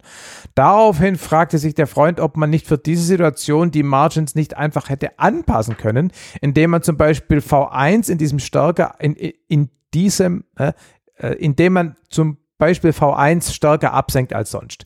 Er stellte diese Frage aufgrund folgender Erlebnisse. Ja, haben wir noch krass. Sollen wir mal ganz kurz erklären, was V1 ist? Oder? Ja, genau. Ich glaube, genau. Erzähl mal, V1 ist doch, glaube ich, die Geschwindigkeit, ab der du, wenn irgendwas schief geht, nicht mehr abbremsen kannst, oder? Die Entscheidungsgeschwindigkeit. Sozusagen. Genau. Decision, Take-off Decision Speed heißt es auf, auf äh, genau. Englisch, ne? Du hast Speed gesagt. Speed, ja, genau. Ja, genau, V1. Ähm, also, ich, ähm, äh, was Sie darum reden, ist, ähm, man absenken, man kann die so ein bisschen hin und her schieben in einem gewissen äh, Paraden, äh, in einem bestimmten äh, Fenster sozusagen, um damit gewisse Effekte zu erzielen. Wenn man seine, seine, seine Entsch Entscheidungsgeschwindigkeit ähm, innerhalb des, wie gesagt, da ist so ein Fenster, was man hat, ja, ja. Man, wenn man das ähm, weiter nach, äh, äh, nach, nach zu einer niedrigen Geschwindigkeit hinzieht, ne? Ja. dann ähm, kann man auf glatteren, also mal als Beispiel, auf glatteren Bahnen noch starten, weil man sich ja früher committet zu starten, sozusagen. Nee, wenn man sie, ja genau, wenn man, wenn man, wenn man nur noch, wenn man von einer geringeren Geschwindigkeit noch bremsen können möchte. Genau. damit genau. die Bahn, genau, ja. Genau, okay, du, ja. du, du machst die Entscheidung oder auf der Strecke der Bahn gesehen, machst du sie meinetwegen auf dem ersten Drittel, sagst du so, jetzt fliege ich nur noch. Äh, ja. Während wenn du sie erst später machst, sagst du so, ich jetzt bin ich bei der Hälfte, Hälfte der Bahn angekommen und da sagst du jetzt, jetzt kann ich nur noch fliegen. Dadurch und und und der Trade-off ist sozusagen, dass du mit einem, dass die Wahrscheinlichkeit, dass du mit einem technischen Problem doch abhebst, größer wird, weil du dich früher dazu entscheidest. Und wenn in der Zwischenzeit zwischen der niedrigeren V1 und der vielleicht höheren was schief geht, würdest du trotzdem abheben. Ja, also ich, man, er hat, äh, man, man, ähm, äh, ich glaube, diesen Teil, was er da erzählt, wir müssen das mal so ein bisschen, ähm, er hat ja noch, die, vielleicht erklärt sich das, wenn wir das gleich nochmal vorlesen, wenn man einfach nochmal sagt, also worauf wird denn der ganze Start optimiert? Der Start wird eigentlich darauf optimiert, das maximal an Gewicht rauszukriegen. Und limitierend sind mehrere Dinge. Mehr, limitierend ist einmal der Faktor die Bahnlänge. Ja. Schaffe ich es in der Bahnlänge, den Flieger flugfähig zu kriegen, dass er in die Luft geht mit dem Gewicht? Ja. Schaffe ich es in der Bahnlänge bis zur Entscheidungsgeschwindigkeit zu beschleunigen und dann wieder abzubremsen. Das ist ja. ein, ein zweiter Faktor, das ist unabhängig von dem ersten. Ja. Auch da ist es gewichtsabhängig. Oder schaffe ich es, nachdem ich bei der Entscheidungsgeschwindigkeit einen Triebwerksausfall kriege, schaffe ich es dann auf der verbleibenden Startfläche mit der mhm. halben Leistung bei einer 2-Mod so zu beschleunigen, dass ich noch abheben kann. Ja. Und das dritte oder, das, das vierte wäre dann, komme ich dann anschließend noch über Hindernisse rüber. Ja, genau. Ja. Mit einem ja. Motor. So. Und das wird genau. alles optimiert auf Gewicht. Mhm. Und das, ob da, bei, bei vielen, äh, er, er sagt nachher in dem zweiten Satz, sagt er, ihm ist aufgefallen, dass bei zweimotorigen Flugzeugen ähm, dieser Ausruf äh, We Won, also Entscheidungsgeschwindigkeit und Go, also mhm. abheben, dass sie immer sehr dicht beieinander liegen. Ja. Das ist einfach deshalb, weil ja. äh, bei, von der Arithmetik, von der Formeln her, sind die, oft die, ähm, die Geschwindigkeiten, ist das eine Balance Fill Length, nennt man das. Da ist der mhm. Peak von ich bremse ab und kann auf der Bahn stehen bleiben mit ich beschleunige und hebe noch ab trotz des Triebwerkes, ist ja. so da sind die Geschwindigkeiten nähern sich an. Das ist dann balanciert und das ist dann das Maximale, was man irgendwie rausholt. Und das hat kann. irgendwas damit zu tun, dass bei zwei Mods, ja, wenn ein Triebwerk ausfällt, ähm, 50 Prozent wegfallen.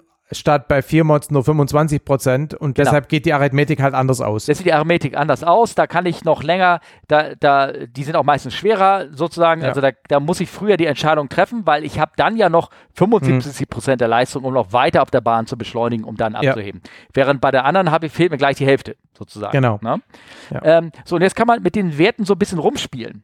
Nehmen wir mal an, die Bahn ist glatt.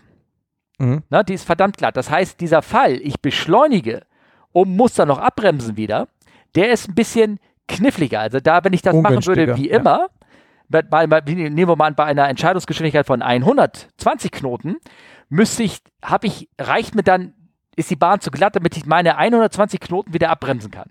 Ja. Also muss ich da die Geschwindigkeit auf 100 Knoten, meinetwegen, ähm, ja. ähm, äh, reduzieren. Die Entscheidungsgeschwindigkeit. Ja, genau. V1. Der ja. Trade-off ist natürlich, dass denn, wenn ich dann das Triebwerk ausfällt, ja. Muss ich dann über eine längere Strecke noch beschleunigen.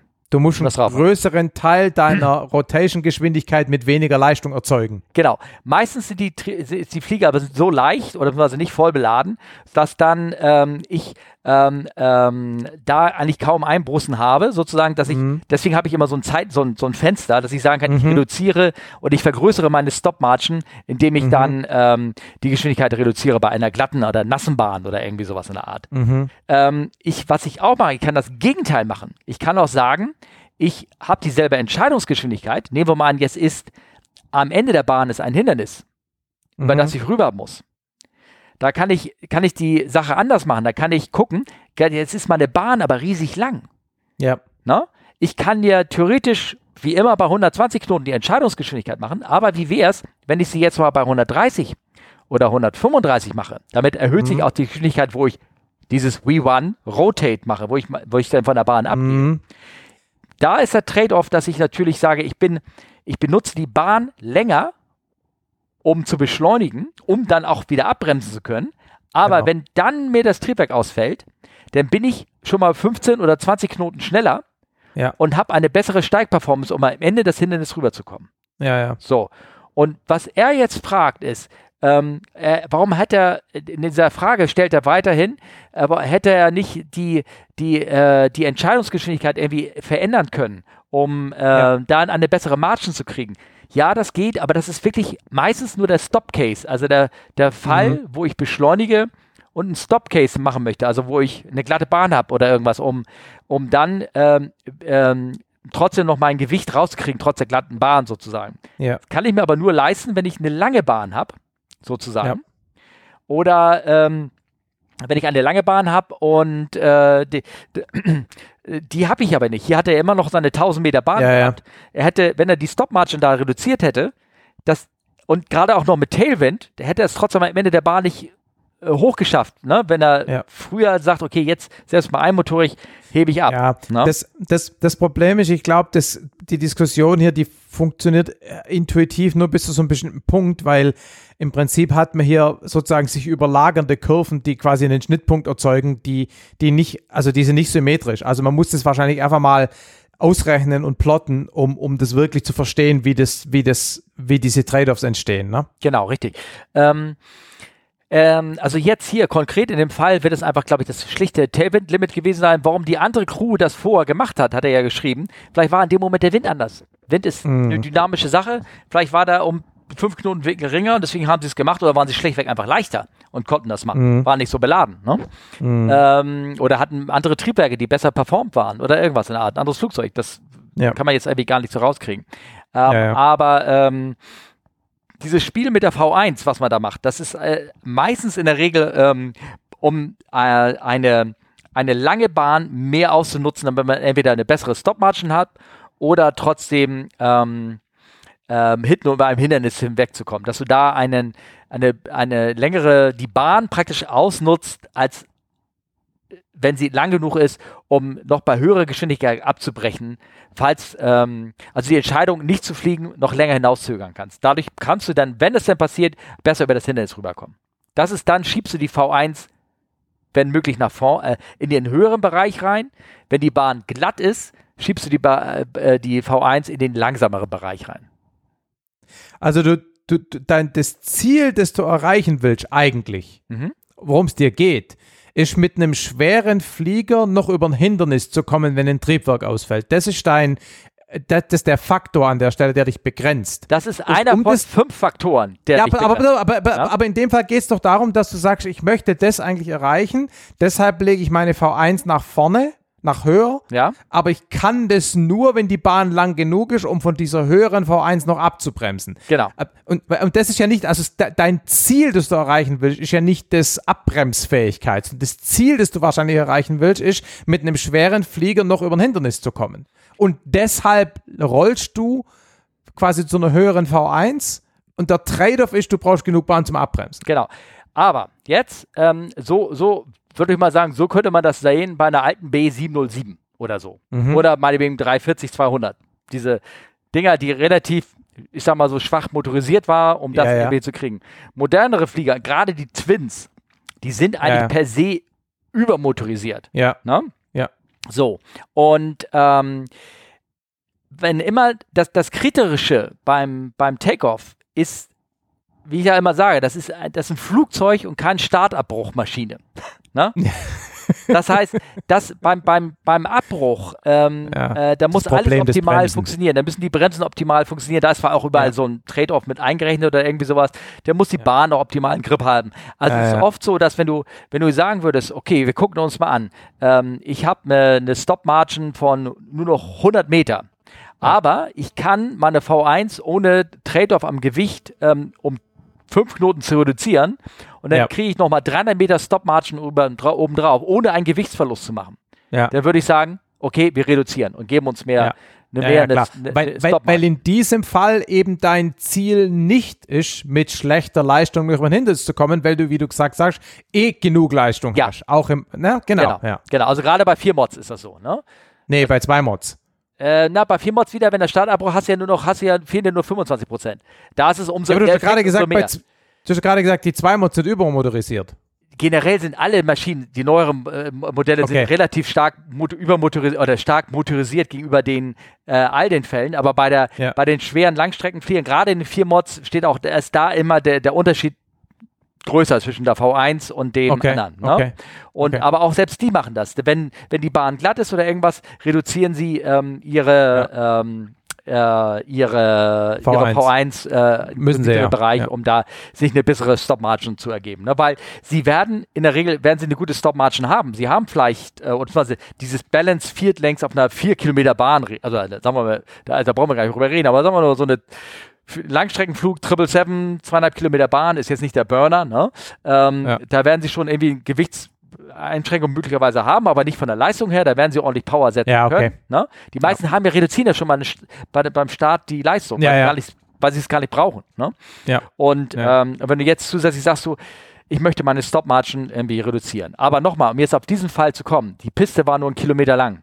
Der hatte den ja. mehr als 50 Knoten Tailwind. Da hätte ihm das Spiel mit der V1 hätte ihm nichts genutzt, um da irgendwas mhm. irgendwie rauszubringen. Das ist ja. in der Regel eine Sache, um die Stop Margin zu erhöhen. Und die hast du, hast du, ähm, ähm, hast du da nicht. Also da, wenn da jetzt, da im Gegenteil, also jetzt nehmen wir mal an, es wäre diese 10 Knoten Tailwind gewesen und wir hätten jetzt eine 3 Kilometer lange Bahn gehabt.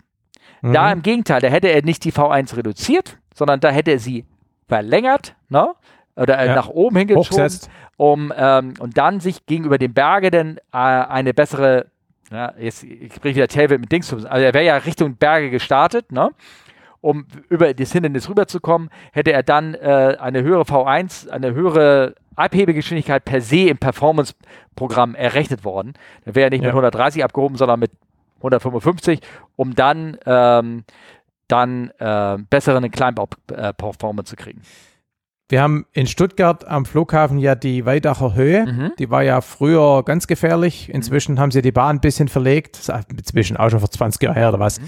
Ähm, und ähm, ähm, ähm, ähm, es ist aber trotzdem so, dass zum Beispiel die Delta 767, die inzwischen glaube ich nicht mehr kommt, aber die kam jahrzehntelang immer aus äh, morgens um halb zehn aus äh, Atlanta. Ähm, die sind oft mit Rückenwind raus. Also mit Rückenwind eben dann nicht über die weitere Höhe, sondern mit Rückenwind über die, also übers Flache sozusagen. Ja. Musste ich auch schon ein paar Mal machen. Selbst mit der 3.7 musst du es manchmal machen. Wenn es sehr heiß war, ja. sehr warm, du warst sehr schwer, dann äh, bist du mit Tailwind. Ja. Ähm, das heißt, das heißt, die Bahn ist lang genug. Ja. Also um mit Tailwind sicher zu starten. Ja. Das Problem ist an der Stelle die Climb Rate mit ausgefallenem Triebwerk über die weitere Höhe, die das Limit setzt. Genau. Und ähm, die, die Stuttgart Bahn, die hat auch, glaube ich, 2% Steigerung Richtung ähm, die weitere Höhe. Ah, also, ah, okay. Du musst auch, da, die hat auch richtig, die müssen auch den Berg hoch beschleunigen sozusagen. Ja, okay. Waren nur 2%, ja, okay. aber immerhin. Ah, ja. Ist alles, was, bisschen was runterbröselt. Ja, ja. Genau. Okay, interessante Frage oder Diskussion ja, ja, das ist eine sehr interessante Frage. Ähm, wie gesagt, von äh, CM, wenn du da weitere Fragen hast, äh, sagst äh, einfach weiterfragen. Wenn ich das falsch erkläre, an die lieben Kollegen, die hier zuhören, dann mögen sie bitte mich konkurrieren und vielleicht kann auch einer einen tollen Vortrag machen. Gerne als Audiofeedback, Leute. Ich will das doch. Zeigt es mir. Ähm, gerne, gerne äh, rüberbringen. Was ich äh, noch ein Bild reingepostet habe, ist die krasse Form eines Hindernisses und zwar ist das hier ein Bild aus Boston. Das ähm, steht auch so in den Tabellen von uns immer drin. Das ist gar nicht Finkenwerder. Nee, nee, ist nicht Finkenwerder. Nee, okay. Nee. Das ist Boston. Ähm, ja. Und zwar sieht man im Anflug so ein richtig fettes Cruise-Ship da ähm, gerade irgendwie, wie das gewendet wird oder irgendwas, mitten vor der Ach, Runway. Ne? Du das Bild selber gemacht, oder was? Äh, nee, nee, nee, nee, nee, nee. Ah, okay. Ja, guck mal, den, den, guck dir mal den, den, da ist ja auf dem Bild ist ja noch der Scheibenwischer. Soll ich jetzt bitte am Scheibenwischer Knubbel erkennen, was das für ein Flieger ist? Ja, natürlich. Also Profis ja, können das. Also hallo. Ja. Okay, was ist für ein Flieger? Ich, es sieht nachher 3,7 aus. Okay. Wobei die Schraube ist so fein. Nee, es muss irgendwas anderes sein. Vielleicht irgendwie, keine Ahnung. Okay, whatever. Also das Problem ist, dass hier der Anflug, das steht ja wirklich im Weg, ne? Also der das ist schon doof. Ja. ja, genau.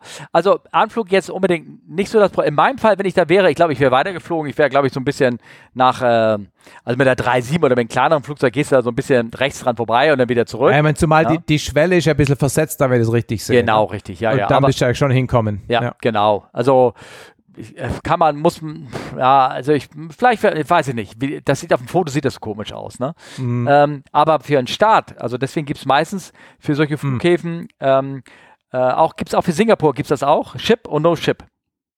Mhm. Okay. Also Performance-Tabellen für Ship und No Ship. Ne? Äh. Ja. okay. Ja. ja. Ja, oh, puh, haben wir lange jetzt geredet. Schon mal zwei Stunden 22, allerdings äh, brutto, ne? Netto brutto, wird ja, weniger werden. Genau. Wenn man den ganzen Blödsinn rausschneidet, ja, was genau. meinst Mein ganzes Huste und all sowas. äh, ich habe als Geschichte zum Schluss, habe ich äh, noch was reingetan. Vorsicht, Alarm, ja. die ist echt seltsam.